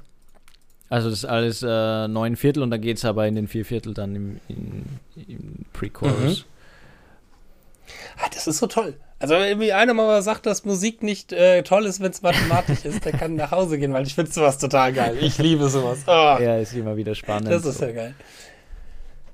Ähm, ja, genau. Was ich ganz vergessen hatte noch anzumerken bei Under Black Skies, wo ich gerade vom Neoklassischen gesprochen habe, ist ja, dass ihr dort auch eine Fugen-Part mit reingebracht Genau. habt, richtig? Und da, da ein bisschen mit rumgespielt habt, nach deinem Solo im ersten Ja, Track ja, nach dem Black Solo Skies, kommt genau. äh, äh, kommt das Thema, eigentlich das Main Riff. Nee, also, ich mache jetzt keinen Sinn, das hier vorzusingen, aber, aber genau dieses Thema kommt dann quasi in Fugenform. Also äh, wo dann quasi erst die eine Gitarre das Thema vorspielt, dann kommt die zweite dazu und ähm, das. Das ist auch richtig mit, mit, mit Krebs und Spiegelung also so, und den ganzen Kram, so wie eine Fuge. So gut es da möglich war mit diesem, mit diesem mhm. äh, Ding. Also da ging es eher, also ging weniger um bestimmte Regeln, äh, die man einhalten äh, die wollte, sondern mehr um ähm, ja, Klang, um einfach zu, zu sagen, okay, das ist das Thema, aus dem will ich eine Fuge machen. Und dann äh, mhm. habe ich das auch so geschrieben. Ich habe dann auch natürlich den Bass, musste ich da integrieren. Das äh, war dann was, was ich quasi mhm. dem Linus mehr oder weniger vorgegeben habe, dann das äh, so zu mhm. spielen, weil er ja dann auch das äh, Thema übernimmt. Und ich habe dann wirklich geschaut, dass diese drei Stimmen, dass das alles sich so ausgeht. Und ähm, Genau, es sind immer wieder so Kleinigkeiten drin. aber mhm. ja, aber die machen das, ich finde, ich finde, die machen das ja erst recht so spannend, dass man halt auch so ein Album halt eben nicht nur einmal durchhört und man hat alles verstanden, sondern du hast halt immer wieder was, was du dabei entdecken kannst und sehen kannst. Und äh, das eben auch nochmal etwas zu meinem Rat für die Leute, die sich echt gerne mit sowas auseinandersetzen, ist sowas halt auch mal, wie gesagt, mit dem Visuellen, mit den Noten dabei einfach mal sich anzugucken, mit den Tabs, die kann man sich alles auf eurer Seite holen, neben sämtlichen Merchandise. Ah, ich hätte mal Obsidians T-Shirt anziehen sollen, fällt mir gerade auf, jetzt so wie die Session Verdammt. Ja, gut, ähm, ja, es gibt, es gibt einige Videos von mir da draußen. Ja, stimmt, das sehen die nicht. Und es gibt einige Videos von mir, wo ich es eh anhab, also weil ich nicht viele T-Shirts besitze. Ähm, Nee, und ähm, das, das ist so das Spannende, dass du ja echt immer beim Wiederhören immer was Neues entdeckst. Vielleicht es ist es manchmal vielleicht für den einen oder anderen schwer, direkt reinzukommen in die Musik, äh, aber ich finde, es macht dann eben langfristig echt sowas spannend und es ist nicht so schnell mhm. tot gehört. Mhm. So eine Musikrichtung, das ist ja irgendwie das Ja, Geile ja, das dran. stimmt. Gut. So, Track Nummer 6, gehen wir mal weiter von Iron Dust zu I Am.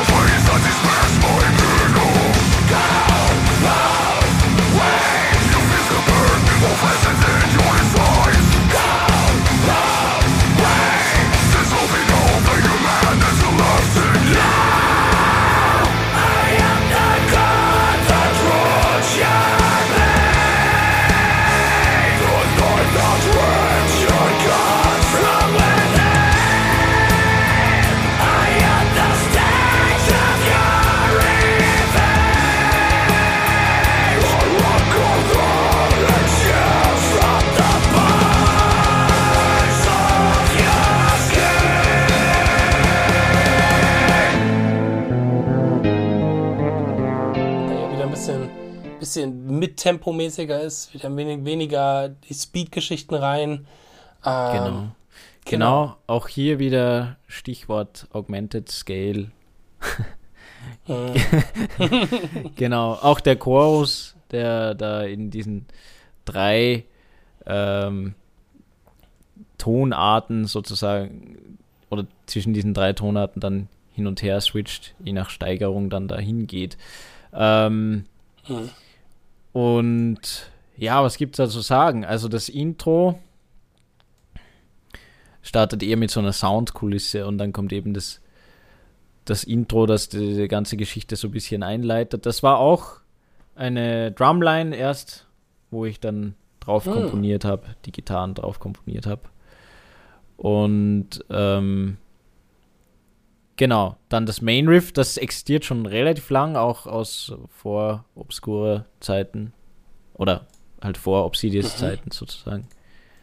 Mhm. Ähm, und äh, genau, da an dieser Idee haben wir dann, dann weitergefeilt. Es war auch schwierig, weil wir nicht wussten, okay, wie soll der Song, da waren wir uns zum Teil nicht ganz einig erst am Anfang, so wie wie soll der Song aufgebaut äh, sein, weil er ist doch relativ lang. Wir wollten ihn ursprünglich dann eigentlich kürzer halten.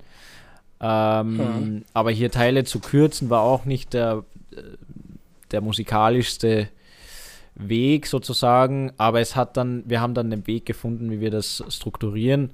Und es sind eigentlich auch nicht viele Parts. Also das ist auch immer so ein Ding, dass wir ähm, gerne aus einer Idee relativ viel schöpfen. Eben das, äh, ja, das Main Riff, das dann äh, Pre-Chorus, äh, im Pre-Chorus quasi wieder äh, gespiegelt wird, weil da kommt quasi genau dasselbe, nur, ähm, nur variiert und ähm, mit einem anderen Groove drunter und so.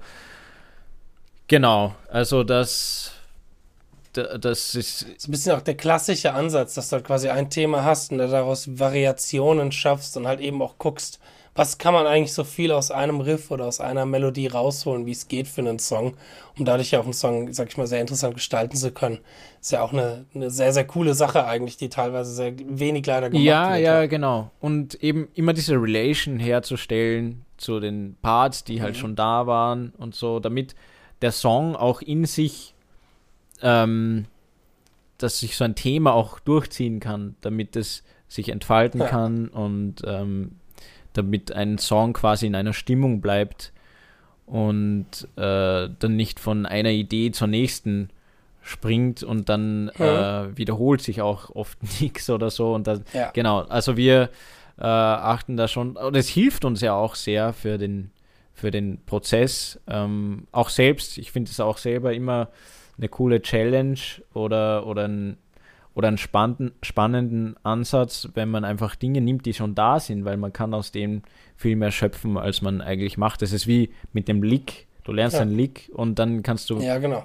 entweder nur dieses eine Lick in dieser Position und in dieser Tonart spielen und in, mit, mit, genau diesen ähm, mit genau dieser rhythmischen Abfolge oder du kannst dieses Lick nehmen und ganz viel variieren. So. Ja, ganz viel genau. rausholen, ja. Ja, ja.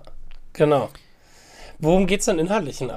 Ähm, inhaltlich in IAM, da hat äh, Javi, das ist wieder mal Javis Idee dann gewesen, da geht es im Grunde äh, ein bisschen um, um, um eine Persönlichkeit oder um, um, um ein Gefühl im Grunde, um Emotions. Ähm, und es hat gar keinen so richtigen, so, so eine richtige Story oder so, sondern es sind eigentlich nur Gedanken und ähm, hm. was im Kopf eines Menschen sozusagen abgeht. So und dann cool. ähm, äh, da gibt es dann auch so einen, äh, so einen Teil, wo, wo es eben darum geht, okay, da, da, da, da, läuft man vom anderen weg und, und so und am Ende kommst du drauf, dass, dass du das selbst bist und so. Also Genau, das ist so. Ah. Ähm, ja, das hat er in, einem, in der, in der Instagram-Story, nicht in der Story, aber in einem von euren jetzt kürzlich erschienenen Instagram-Videos erwähnt, dass relativ viel von den lyrischen Sachen ein bisschen abstrakter sind und Raum für auch eigene Interpretation lässt, was ja auch wirklich passend und auch cool für diese Musik ist. Zumindest ein bisschen besser, als man erzählt eine Geschichte von vorne bis hinten quasi. Äh, wie, wie aus dem Bilderbuch oder wie aus dem ja. Kinderbuch, sondern dass man da halt auch ein bisschen Raum zum Philosophieren und drüber nachdenken hat, neben der Musik halt auch neben dem Lyrischen noch. Und auch einen interessanten Ansatz, den ich fand, den er da erzählt hat, war, dass er ähm, eben auch versucht hat, okay, wie kann man eben gewisse Emotionen phonetisch in Wortsprache umsetzen? Wie kann man das beschreiben? Und das finde ich ein cooler Ansatz auch für ein, für ein lyrisches Konzept von so manchen Songs. Ja, ja, ja finde ich auch gut. Ähm, dann ist es quasi nicht zu obvious sozusagen und man hat, ja, genau, man hat dann genau. noch, ähm, man kann sich dann selber auch noch so, ich meine, jeder Mensch hat so verschiedensten Dinge, äh, verschiedenste Ansichten oder, oder Assoziationen zu verschiedensten Wörtern oder was auch immer und ähm, so ist das relativ frei interpretierbar auch und ähm, das finde ich auch finde ich auch gut. Ja. Cool, dann kommen wir zu Track Nummer 7, Delusion.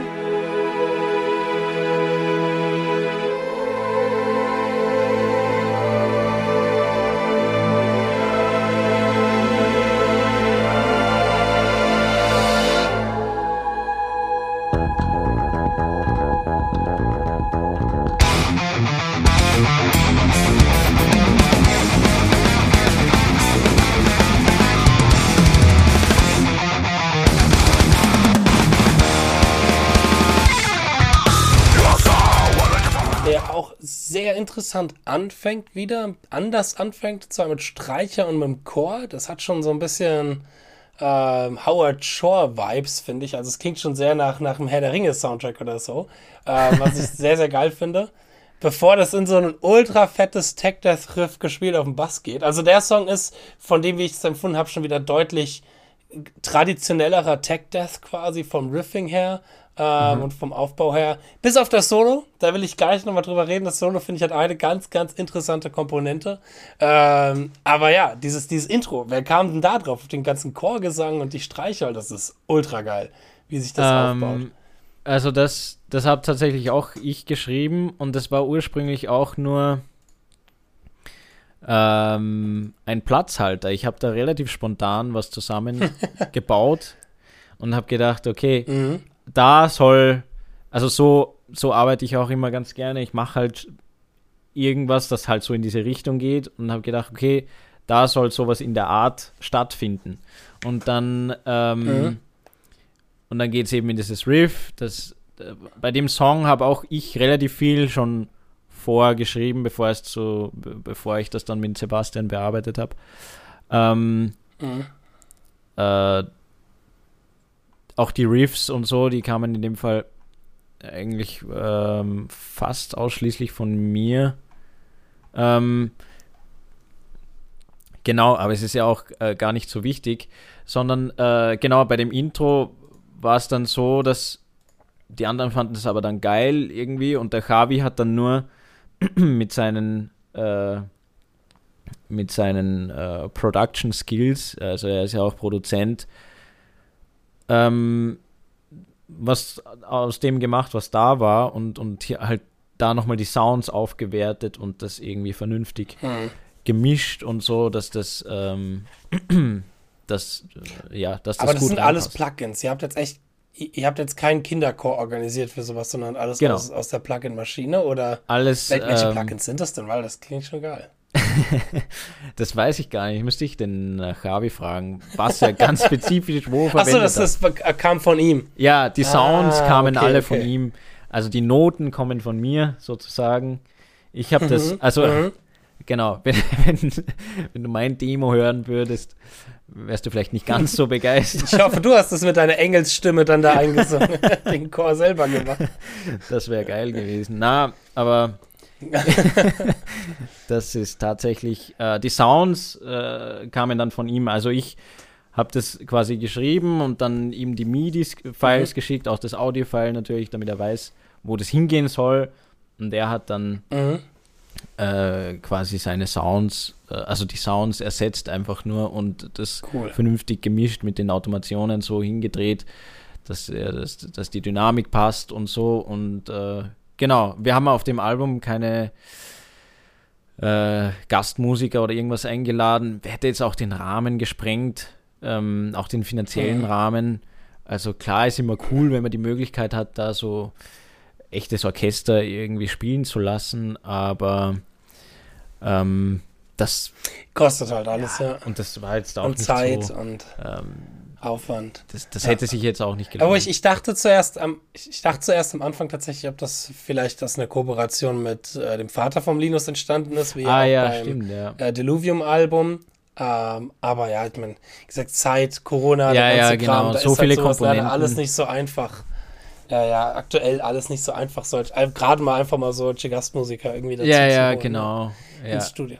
Ja, viele, viel Polyrythmik oder beziehungsweise halt in, in mhm. also Odd-Meter, sage ich jetzt mal. Ist, ist, der, ist der eine Strophe oder sind die Strophen, wenn ich das richtig erinnere, bei dem Song auf fünf basierend oder auf Quintolen basierend? Ähm, War da was? Wenn ich das so richtig beim Hören während der Autofahrt versucht habe. Ja, ja, ja, fast. Also es, ähm, es sind eigentlich, du meinst wahrscheinlich jetzt den Pre-Chorus. Ähm, ja, genau, genau. Also es ist, es sind eigentlich neun insgesamt, aber es kommen relativ häufig eben die fünf vor, die Fünfergruppen. Mhm. Ähm, es ist auch immer so eingeteilt in 5-4, 5-4, 4-5 und so. Mhm. Also ähm, ich, ich habe es jetzt gerade selber auswendig, gar, lustigerweise gar nicht im Kopf, aber es ist, ähm, es ist in neun ähm, letzten Endes mhm, und cool. dann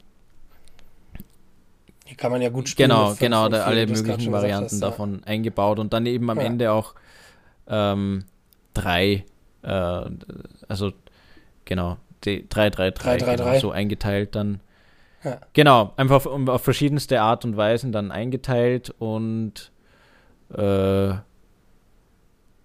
ja, so ging es dann bis zum Chorus sozusagen. Der Chorus ist dann in, ja, in ist geil. wieder ganz normal. Das, das, das finde ich halt auch so geil, wie dennoch, ich sag mal, so viel, ich sag mal, mathematischen Kram dahinter steckt, der halt echt spannend und faszinierend ist und auch die Freiheit, wie viel man damit rummachen kann, was dennoch halt der Klangästhetik passt und halt nicht beweist, dass sowas nicht automatisch kacke klingt, nur weil man sich mal ein bisschen mehr Gedanken drüber macht, sondern dass man da halt einfach sehr viel Spannung und sehr viel ähm, coolen Sound rausholen kann, der sich dann ja auch super auflöst und das finde ich ja halt auch total geil, wenn man wieder über Spannung redet, in den Refrain ja. hinein, der ja dann wirklich schön aufgeht in Dur und in schönen Harmonien und alles und äh, also jetzt nicht Klischee-Dur, aber das sind halt dann auch so diese.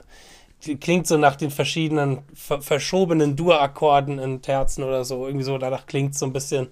Ähm, ja, ja, es ist eigentlich nichts anderes als ähm, äh, phrygisch dominant dann in dem Fall. Hm. Aber es ist. Ähm, ja. Es, es, es fühlt sich so an, also es, ähm, man löst quasi nach Dur auf, weil weil das quasi dann die Grundtonart ist wieder und vorher kommt das halt in Moll sozusagen und dann löst halt so auf, auf die erste Stufe wieder, mhm. aber erste Stufe phrygisch dominant. In, in Dur. Ähm, Für phrygisch dominant, genau. genau. Ja, cool.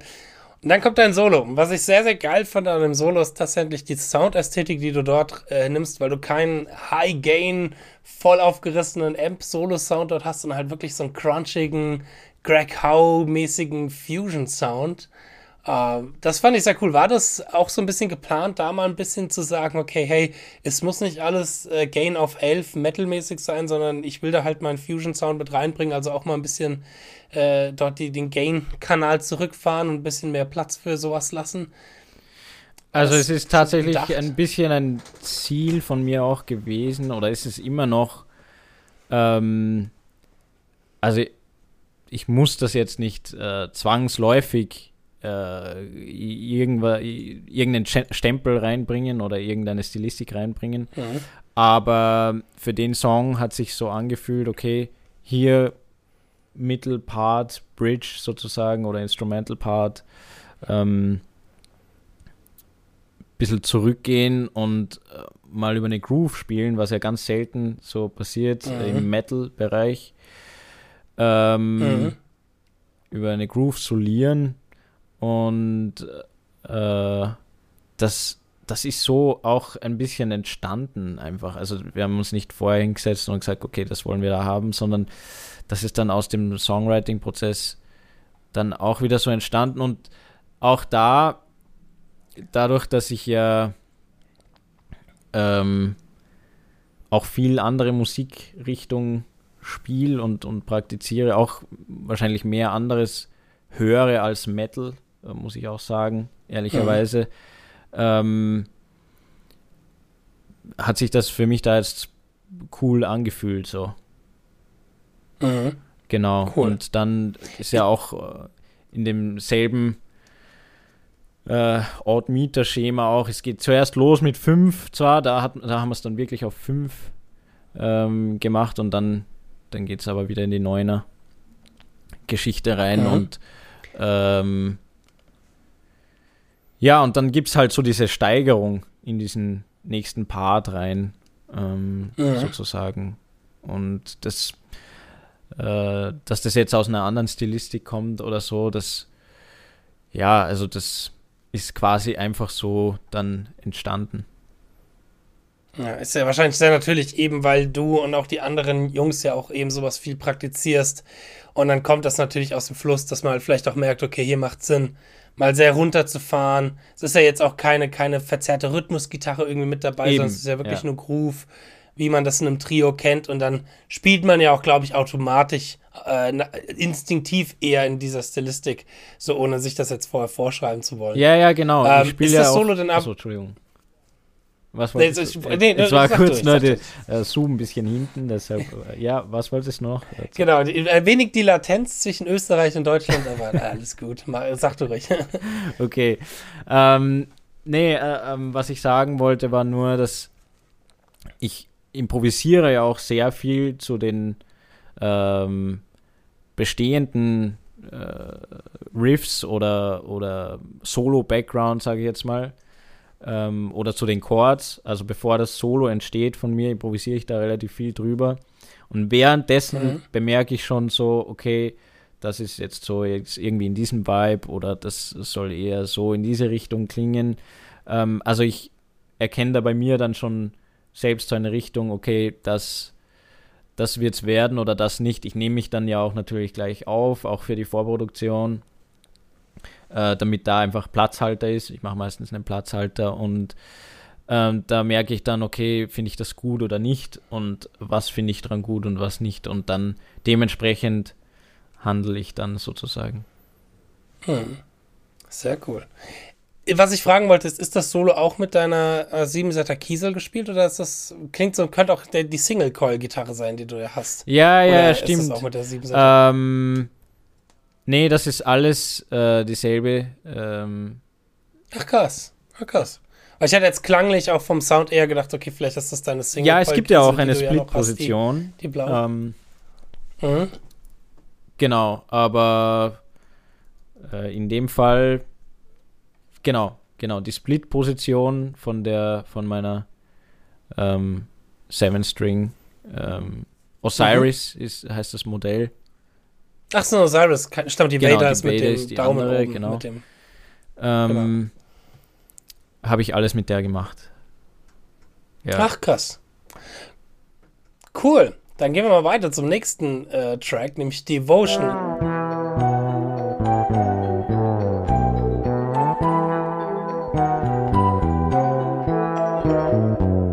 Track, wo ich jetzt rein instinktiv sagen würde, den hat wahrscheinlich die Linus viel Ja, das geschrieben. stimmt tatsächlich. Ja, das, das könnte, ist so ein klassischer Linus-Song, so die Bassmelodie. Ich glaube, die ist auch schon, ich, ich bin gestern noch mal ein bisschen durch Linus Instagram durchgegangen und habe so ein bisschen versucht, nach Material zu suchen. Ich glaube, die ist auch schon ein bisschen älter, die Melodie, die da am Anfang kommt. Oder klingt, hatte ich so ein bisschen das Gefühl, dass es da so ein Instagram-Video mal gab, was äh, schon ein paar Jährchen alt war, wo er die Melodie schon mal irgendwie so ein bisschen für sich gespielt hat. Ah, das kann, kann Ah. durchaus sein. Ich weiß jetzt nicht, wie alt das Thema ist sozusagen, aber ähm, die Idee kam auf jeden Fall von ihm, ja. Und äh, keine Ahnung, Mhm. wie lange er das schon rumliegen hat. Ja, aber auch sehr schöne Bassmelodie, die er auch mit Akkorden versiert hat. Und da ist mir nämlich ganz besonders aufgefallen, was ich sehr cool finde, ist den Aufbau von dem Song, weil der halt eben ja sehr nur mit Bass allein anfängt, mit der Bassmelodie und sich dann immer mehr und mehr aufbaut, bis hin zu dem Solo, was ich finde, was so die Steiger, die, die, der höchste Punkt der Steigerung ist, ähm, wo du ja eben dann auch die Melodie ja Genau. aufgreifst mit deiner Solo-Gitarre. Genau, und Ja. in dem Fall war es auch so, ähm, dass es auch wieder eine Melodie und kein richtiges Solo, sage ich jetzt mal. In dem Song gibt es auch kein richtiges Solo, äh, in dem, im klassischen Sinne. Ähm, Mhm. Aber es braucht es auch nicht unbedingt, finde ich. Und Nee. äh, genau, des, deswegen ähm, hier einfach an dieser Stelle die Melodie vom, die, also das Thema sozusagen übernommen dann auf die, auf zwei Leadgitarren dann aufgeteilt, zweistimmig dann. Und ähm, genau, das ist sozusagen so der, der Höhepunkt des Stücks und dann kommt Mhm. nochmal der Gesang und es ist relativ dramatisch auch, weil es geht um diese, Rabi hat da diese ähm, Jonestown-Geschichte beschrieben. Ich weiß nicht, ob du damit äh, vertraut bist, aber es geht um ähm, äh, quasi darum, dass Leute in einer Sekte sind oder so und da passieren Mhm. wilde Sachen. Also eben spezifisch auf äh, oder bezogen auf Jonestown in dem, in dem Fall, was ja sehr Mhm. äh, eine sehr dramatische Geschichte ist. Und ähm, Mhm. genau, und ich finde, das drückt der Song auch so ein bisschen aus, dann da ist ein bisschen diese Dramatik. Cool. Zeigt halt auch wieder, wie bewusst euch äh, eben das Thema Songwriting ist und dass äh, in, es in Obsidious jetzt nicht um Ego-Geschichten geht, wo jeder eben das krasseste Solo bei jedem Song reinballern muss, sondern wo ich sag mal, der Song im Großen und Ganzen halt eben im Vordergrund steht, zeigt, sieht, zeigt, sieht man vor allem, ich sag, finde mhm. ich, in dem Song, wo halt eben der Aufbau und die Struktur des Songs, so das äh, finde ich das interessante Merkmal, ein interessantes ja. Einstellungsmerkmal ist, äh, was sehr, sehr geil an Devotion ist. Auch wieder ein ruhigerer Song, ich würde so sagen, so die Ballade ja, vom könnte man sagen, ja. Ja, wobei es geht. So das, das Nothing Else Matters von Obsidian. Es geht schon sehr krass los. Also der erste Vers ist schon, äh, da geht es schon, ähm, da, da kommt viel, auch mega viel drin vor, passiert äh, sehr viel äh, und dann wird es halt eben immer ähm, ruhiger und auch das, äh, der, der Chorus ist ja relativ straight. Also, ich, ja. Mhm. Geil. Okay, dann gehen wir mal ins äh, Niemandsland, hier in Nowhere bei Track Nummer 9.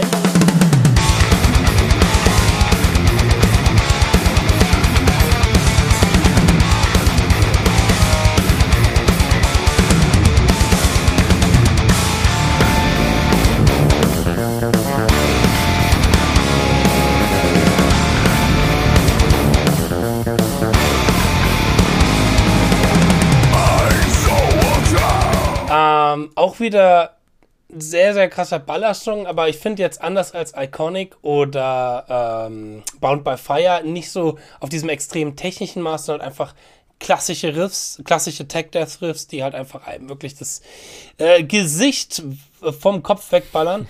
ähm, Interessante Ausdruck. Die, die Metal-Beschreibungen zu finden. Warte mal. äh, ja, aber auch wieder sehr geiler Headbanger-Song, äh, der super cool funktioniert als vorletzter ja, Song. Ja, genau. Ähm, was gibt's dazu zu sagen?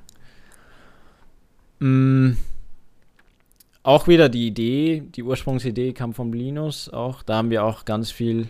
Ah, okay. Äh, ganz viel dran rumgefeilt noch ähm, ganz viele Kleinigkeiten noch gecheckt. Das war äh, wirklich ein langwieriger Prozess. Aber genau, auch der, auch hier so Riffing, klassisches Riffing, würde ich mal sagen. Und dann der Chorus mit einer speziellen Akkordfolge. Ähm, mhm. Und genau, da wo auch äh, öfter mal alteriert vorkommt, dann immer auf, bevor es wieder zurückgeht auf die Eins. Das mache ich auch immer ganz gern. Oh. Ähm, und vielleicht eine spannende Sache hier noch äh, sind, äh, sind öfter mal neun Tolen oder neun Nolen, wie man es ausspricht, oh. äh, drinnen dann im zweiten.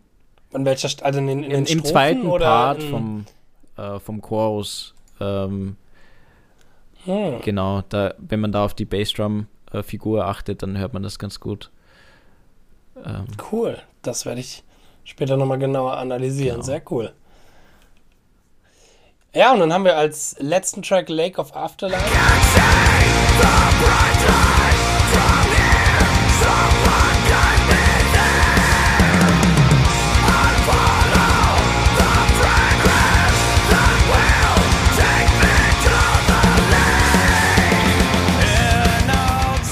eure letzte Single, die ihr zuletzt rausgehauen ja. habt. Äh, so wie ich es richtig gesehen habe, ist auch noch eine Single geplant vor Release.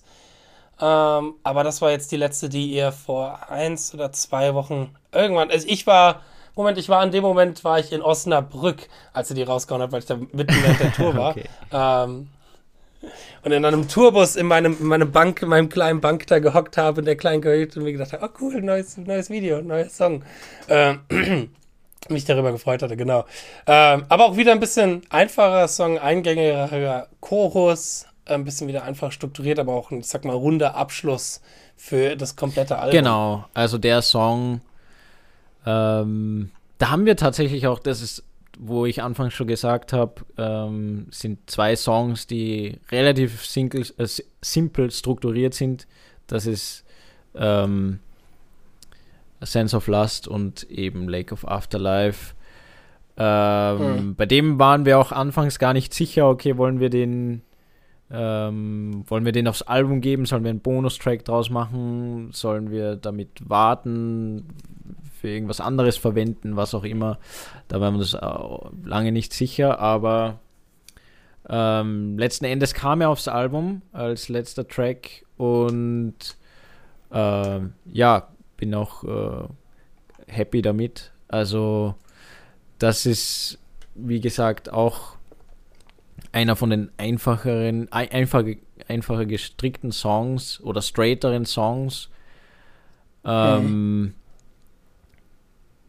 Da kommt mal im Vers so eine äh, Melodie rein, äh, Gitarrenmelodie und dann auch in der Bridge wieder eine, mm, eine äh, Melodie. Das ist wie mit Oktaven. Genau, die mit Oktaven. Dann, äh, quasi. Genau, genau da, der, das fand ich so lustig. Ich, ich glaube, es war aus dem Song, aber es gab mal eine Zeit, wo du vor so die ersten Singles rauskamen, wo du auf Instagram sehr viele Videos hochgeladen hast, wo du halt eben Parts oder Sektionen aus davon spielst. Und ich glaube, es war aus dem Song. Auf jeden Fall gibt es auch ein Video, wo du halt viel, einfach, nur diese, diese Oktaven strummst. Und das war halt so ein ganz lustiger, äh, ich sag mal, äh, äh, nicht vergleichbar, aber ein ganz lustiger Gegensatz, weil sonst hast du immer die Instagram-Videos, wo du dir einen abfrickelst wie sonst was und die ganz schweren Parts zeigst und dann einfach so eins, wo du einfach nur die Oktaven strumst, das ist halt lustig. da meinst du dann auch so, hey yo, got taps, bro. ja, genau. Stimmt, ja, ja, ja. Ähm, ja, genau. Ja, Gott sei Dank gibt es auch ähm, Sachen, die jetzt nicht so schwer sind. Oder anders schwer vielleicht, ja.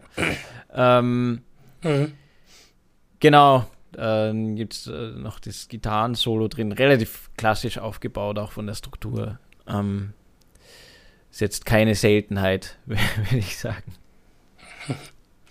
Das ist mir bei Nowhere, ich, um nochmal kurz zurückzukommen, darauf aufgefallen, dass da das Solo tatsächlich fand ich so ein bisschen wieder ein bisschen oldschooliger vom Vibe her ist, ein bisschen bluesiger, ein bisschen 80s Shred beeinflusst. Äh, so hätte ich, hatte ich jetzt bei Nowhere das Solo ein bisschen rübergenommen, wenn man das mal ein bisschen vergleicht mhm. mit den anderen Soli, die dann als Außenstehende doch sehr Fusion-esque, sage ich mal, rüberkommen. Es das, kam das Nowhere-Solo äh, auch da wieder ein bisschen äh, straighter rüber, ein bisschen klassischer inspiriert von den klassischen. Ja, ja, aber das ähm, ist wiederum auch dem Riff oder dem oder dem Umfeld sozusagen geschuldet. Mhm. Ähm, also jetzt auch nicht, mhm. nicht im negativen Sinn, aber ähm, da jetzt anfangen, nicht drauf einzugehen, ähm, sozusagen, ja. fände ich schwierig. So als Komponist würde ich sagen, okay, da ähm, das, das, Riff gibt das und das her. Entweder ich spiele ja. äh, sowas in der Art drüber oder, oder man macht halt einen anderen Part draus. So. Mhm. Genau. Ja, es ist auch, es ist halt einfach äh, intuitiv und einfach aus dem natürlichen Fluss herauskommt ja. wahrscheinlich. Ich glaube, ja, ja, das ist halt besser als versuchen, auf Krampf den Stempel da drauf zu, zu hauen. So. Ja. Ähm, das ist dann wahrscheinlich ein bisschen auch einfacher für dich ja. ja. zum drüber schreiben und zum drüber improvisieren, wenn das halt einfach im Flow ist und man sich jetzt nicht erzwingen muss. So, ich muss jetzt ein Bebop Gypsy Solo darüber raushauen, obwohl es gar nicht passen würde. ja, stimmt, ja. Ja, es gibt eh einen Lick im Lake of Afterlife am Ende vom Solo, ähm, wo ich sehr viele so Chromatic Approaches einbaue, wo mhm. ich auch schon öfter darauf angesprochen wurde, dann hey, das kommt woanders her. So. Ja. so ist das halt, so ist das halt. Ich meine, ist ja auch nur wie eine Sprache und das sind die Wörter, die wir halt ja, weitergeben. Genau, ja, eben, ja. ja. Cool, ja, das ist quasi das Album Iconic von äh, Obsidious. Genau lohnt sich auf alle Fälle mal reinzuhören oder anzuhören. Also, wie gesagt, für mich, glaube ich, mit so wirklich das beste Album, was dieses Jahr rauskam. also, musikalisch genau mein Ding. wow, das danke, hat bei ja, mir voll danke. ins Schwarze getroffen, so. Ähm, als, auch als, als Spiritual Successor vom halt eben äh, der Deluvium, die ja auch auf alle Fälle mit einer meiner Lieblings-Obscura-Platten ist, äh, passt das ja perfekt, sage ich mal, auch so ein mhm. bisschen mit rein. Jetzt hattet ihr aber auch, bevor wir zum Ende kommen, da wollte ich nochmal drüber reden, auch die Möglichkeit, Songs davon auch schon live zu spielen, nämlich vor zwei, drei Wochen auf dem Euroblast. Genau. Wie sahen da die Setlist aus? Das würde mich als erstes mal am, am ehesten interessieren, welche von den Songs ihr eigentlich gespielt habt. Ähm, also wir haben natürlich auch Material gespielt, das zu dem Zeitpunkt noch nicht released war. Ähm, Ja. Wir haben ja auch keine andere Wahl. so viel Musik. Klar, wenn du nur vier Songs wäre schwer. ja. genau. Und ähm, wir haben daneben alles gespielt, was, was schon heraus ist, sozusagen. Oder heraus Mhm. war zu diesem Zeitpunkt. Ja. Hast du dann für Under Black Skies nur so als Zwischenfrage eine andere Gitarre benutzt oder hast du dann irgendwie versucht, schnell die Siebenseite auf Drop Ja, wobei wir haben tatsächlich, jetzt, äh, jetzt wo du mich damit konfrontierst, wir haben tatsächlich zwei Songs davon nicht gespielt. Und zwar ähm, so. Under Black Skies und Iconic aus folgenden Gründen. Also Under Black Skies Okay. haben wir nicht gespielt, ähm, weil, also auch wegen dem Gitarren-Change, weil wir dachten, okay, jetzt wegen dem einen Gig, jetzt äh, das, äh, Mhm. weil das ist doch ein größerer Mehraufwand, so. Das könnte man sich Mhm. dann sparen. Und äh, Iconic haben wir nicht gespielt, weil sich dann von der Zeit he- her sehr schwierig war. Es ist doch ein langer Song, fast sieben Minuten. Und äh, mit dem Song wären wir zu lange gewesen. Ohne den Song haben wir eigentlich ein bisschen zu wenig und so. Es war, war echt schwierig. Ähm, Und es ist natürlich ein unfassbarer Aufwand, diese Songs äh, zu lernen, zu proben und dann äh, zu spielen. Also Ja. ähm, Under Black Skies und Iconic sind mit Abstand die äh, schwierigsten Songs so zu performen. Und ähm, äh, also ich sitze ja auch an diesen Songs monatelang, also genauso wie Sebastian und, und Linus. Also das ist nichts, was man jetzt so, Mhm. ähm, so mal sich draufschaut. Einfach mal so innerhalb Ja, von einer Woche genau, vorbereiten deshalb- kann oder so. Ähm, Mhm. wollten wir uns da den Stress äh, ersparen, sozusagen. Dadurch ähm, haben wir uns dann für eine bisschen andere Setlist entschieden äh, und die dann performt. Und das, ja, das hat äh, super geklappt, ist gut, super gut angekommen beim Publikum. Wir waren sehr froh, dass wir die Chance hatten, da schon zu spielen, obwohl unser Album noch Mhm. gar nicht draußen ist. Oder zu dem Zeitpunkt noch nicht. Und ähm, genau. Deshalb. Aber Bound by Fire war drinnen natürlich einer von den schwierigeren Mhm. ähm, Stücken. Devotion natürlich. Ähm, Mhm. I Am. Ähm, auch wo wir ja den Videoclip noch gedreht haben, dort dafür. Ach, das war dann für I Am quasi. Genau. Ach, cool. Mhm. Genau, für diesen Song und äh, genau, wir hatten dann noch auf der Setlist Sense of Lust natürlich, das war sowieso drauf. Mhm. Nowhere und äh, Lake of Afterlife haben wir auch gespielt. Mhm. Genau, Cool. und wie die zukünftigen Setlists dann aussehen, werden wir sehen, wenn wir nächstes Jahr wieder spielen. Sind Auftritte geplant? Ja, es ist auf jeden Fall Gibt's was da schon geplant. was? Ähm, wir haben jetzt noch keine äh, konkreten äh, Sachen, die wir jetzt announcen können, aber wir arbeiten im Hintergrund stark dran, dass etwas zustande kommt. Eine, ähm, aber wir werden schauen, in welchem Rahmen, in welchem Ausmaß, mit wem Mhm. und zu welchem Zeitpunkt. Mhm. Das, ähm, da gibt es noch verschiedene Optionen, aber wir werden dann, wir werden sehen. Es wird auf jeden Fall jeder erfahren, denke ich. jeder, der uns folgt auf Instagram oder unsere Website besucht, obsidius-band.com Der Newsletter. Äh, .com und äh, Genau. Newsletter, genau. Oder unsere individuellen Kanäle, einfach so, genau. Mhm. Ja, ich habe auch schon, wir haben ein paar Zuhörer tatsächlich hier in unseren Reihen, die auf dem Euroblast-Konzert mit dabei waren. Die haben auch sehr gute Kritiken, äh, sag ich mal, oder sehr gutes Feedback von eurem Auftritt gegeben, dass ihnen das sehr gefallen hat. Nur, dass ihr nur einen Gitarristen hat, hat zum Fall gestört. So, das ist halt, ihr braucht einen zweiten Rhythmusgitarristen live. Ah, ja, ja, ja, daran arbeiten wir noch. Aber das war natürlich auch für eine Show jetzt. Ähm, da hat jemand, also habt das da kann gemacht? man, habt- glaube ich, äh, nicht so schnell bezahlen, dass da jemand sich auf sowas vorbereitet und dann. Ich kenne da einen, der würde das vollkommen umsonst machen. Genau. Einfach nur, was Spaß machen würde. Aber nee, wie habt ihr das denn dann gemacht? Habt ihr das dann über äh, Samples gemacht oder habt ihr dann einfach gewisse Gitarrenparts weggelassen? Also gewisse Gitarrenparts äh, waren dann äh, quasi nicht vorhanden, weil sie nicht notwendig waren und andere Gitarrenparts, die notwendig waren, sind dann quasi von den Samples abgedeckt worden. Mhm.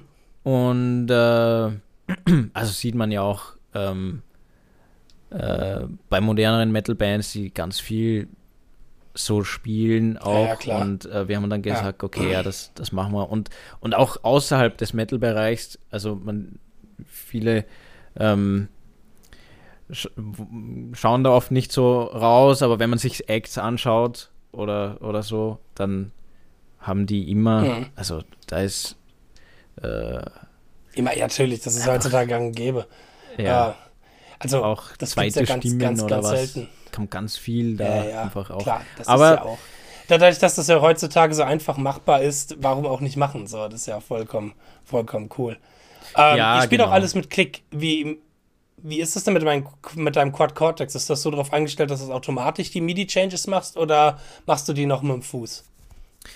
Genau, also ich habe die. Möglichkeit, weil ich habe das äh, Paddleboard sozusagen ähm, an, auf der Bühne.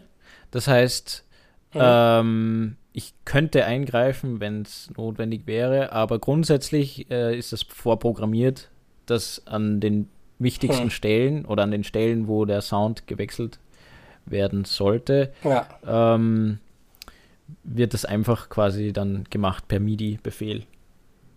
Ja. Man hört auch so ein bisschen in einer Instagram-Video, was du mal gepostet hast, dass ihr nicht nur mit Klick spielt, sondern auch mit Ansager, die den nächsten Part ansagen.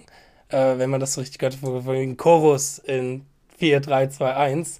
Äh, das finde ich sau cool. Das finde ich richtig, richtig cool.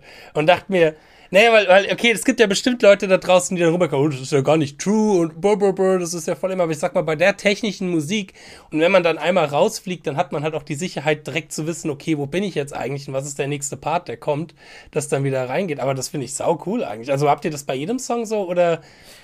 Ja, es ist bei jedem Song und es ist jetzt was Neues, also das haben wir früher nicht gemacht. Ähm, Mhm. Aber, ähm, also auch wenn man jetzt sich Pop-Acts oder so, äh, wenn man, wenn, Ja, wenn die man haben- da sieht, also die, die haben das alle Maiden drinnen, und, und so. keine Kiss, die haben das ja auch alle. Ja, ja, die haben das ja eh Ja, ja, bei denen weiß aber ich gesagt, nicht, ich aber wahrscheinlich schon. Aber wir haben das vor allem deshalb gemacht, Ja, weil, doch, bei, bei Kiss, bei Kiss ist mal der in ihr, in ihr rausgekommen, da hat man das auch gehört. Aber wie gesagt, ich bin da no judgy oder so, ich finde das sau cool. Weil es gibt dir halt einfach auch noch mal eine, eine extra Sicherheit auf der Bühne.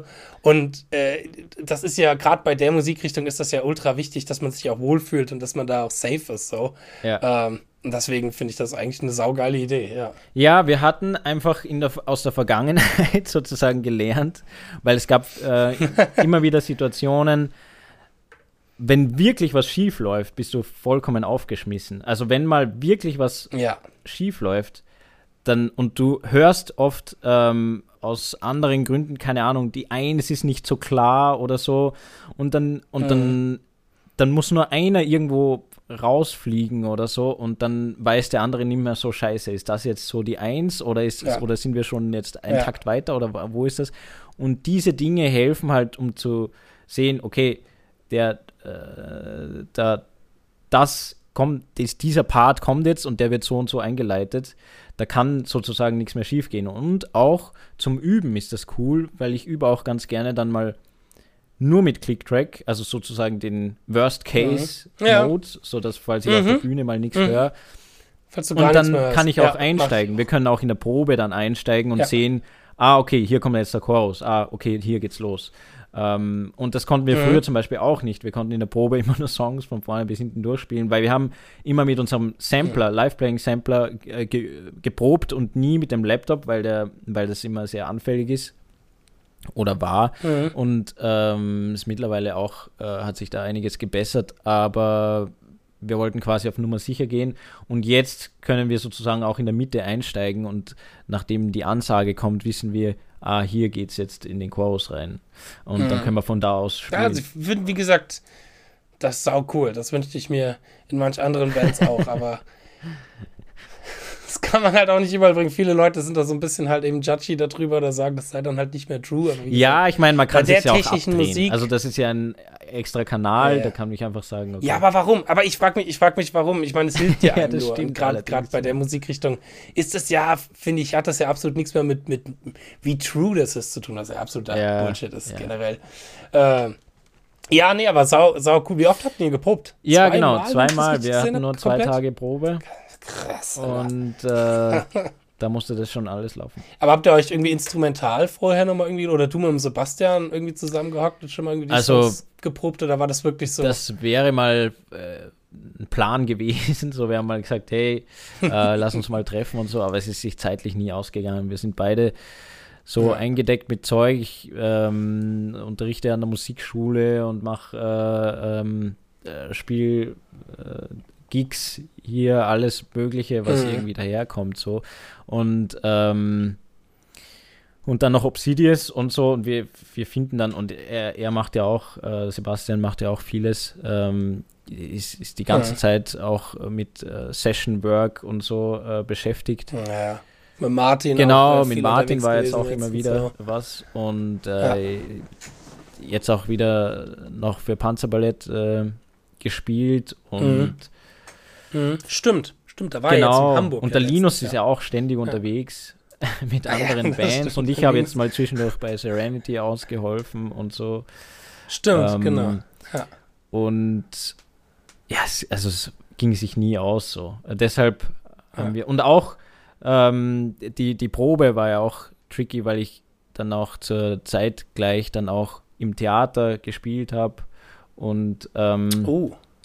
Äh, ich habe quasi ähm, in der Früh äh, bin ich ins Theater gefahren und dann zur Obsidious Probe und danach wieder ins Theater und uh. so. Also richtig äh, äh, crazy Ach, krass. Zeit.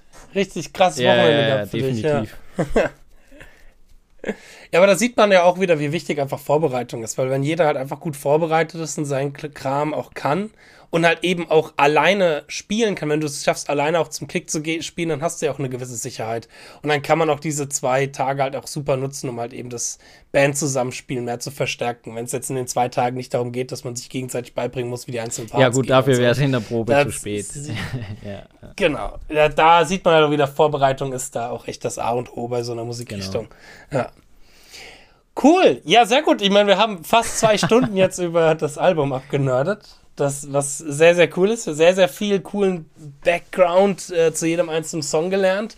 Ähm, wie gesagt, da draußen kann ich nur jedem von unserem Zuhörer, die jetzt noch äh, am äh, Apparat sind, was wahrscheinlich alle von euch sein werden, weil das natürlich sich lohnt, diese Folge komplett anzuhören, ähm, kann ich es nur empfehlen, mal Obsidious auszuchecken, aber nicht nur Obsidious, sondern halt eben auch die einzelnen Musiker per se. Und wer Interesse hat, würde ich jetzt mal sagen, glaube ich, den Kram zu lernen. Da kann auch jederzeit zum Raphael für Gitarrenunterricht anschreiben. Machst du das aktuell ja, stark? Ja, äh, ich habe nur ganz äh, limitierte äh, Zeit und so, aber Ui, es ist möglich. Es dann ist schnell. Möglich. Ja, auf meiner Website einfach. Dann. Ähm, genau, vorbeischauen oder auf Instagram, da gibt es auch den Link äh, dazu dann äh, in der Bio und genau, jederzeit mhm. einfach fragen. Wenn es Fragen gibt, auch einfach direkt anschreiben dann genau, auf alle Fälle. Wir werden natürlich alle Links auch hier in den Short Notes von oder in der Beschreibung von dieser Podcast-Folge hier reinsetzen. Ja, super, Raphael. Dann bedanke ich mich vielmals, dass du dir die Zeit genommen hast, mal das Album in voller Gänze durchzugehen und wünsche euch weiterhin sehr viel Erfolg mit dem Album und natürlich große Chartplatzierungen, so dass das Rockstar-Leben für euch anfangen kann. Ja, ich danke. Die deutsche danke. Chartspitze muss erobert werden mit diesem Album. Mark Forster soll von der Eins gedrängt werden. Genau. Äh, ja, wir werden sehen. Äh, wir oder in sehen, Österreich. Ja. Danke für die Einladung auf jeden genau, Fall. Danke, sehr cool. Ja, bitte, bitte. Immer wieder sehr gerne. Und dann würde ich sagen, unsere Zuhörer da draußen, viel Spaß beim Üben und wir hören uns in der nächsten Folge. Ciao.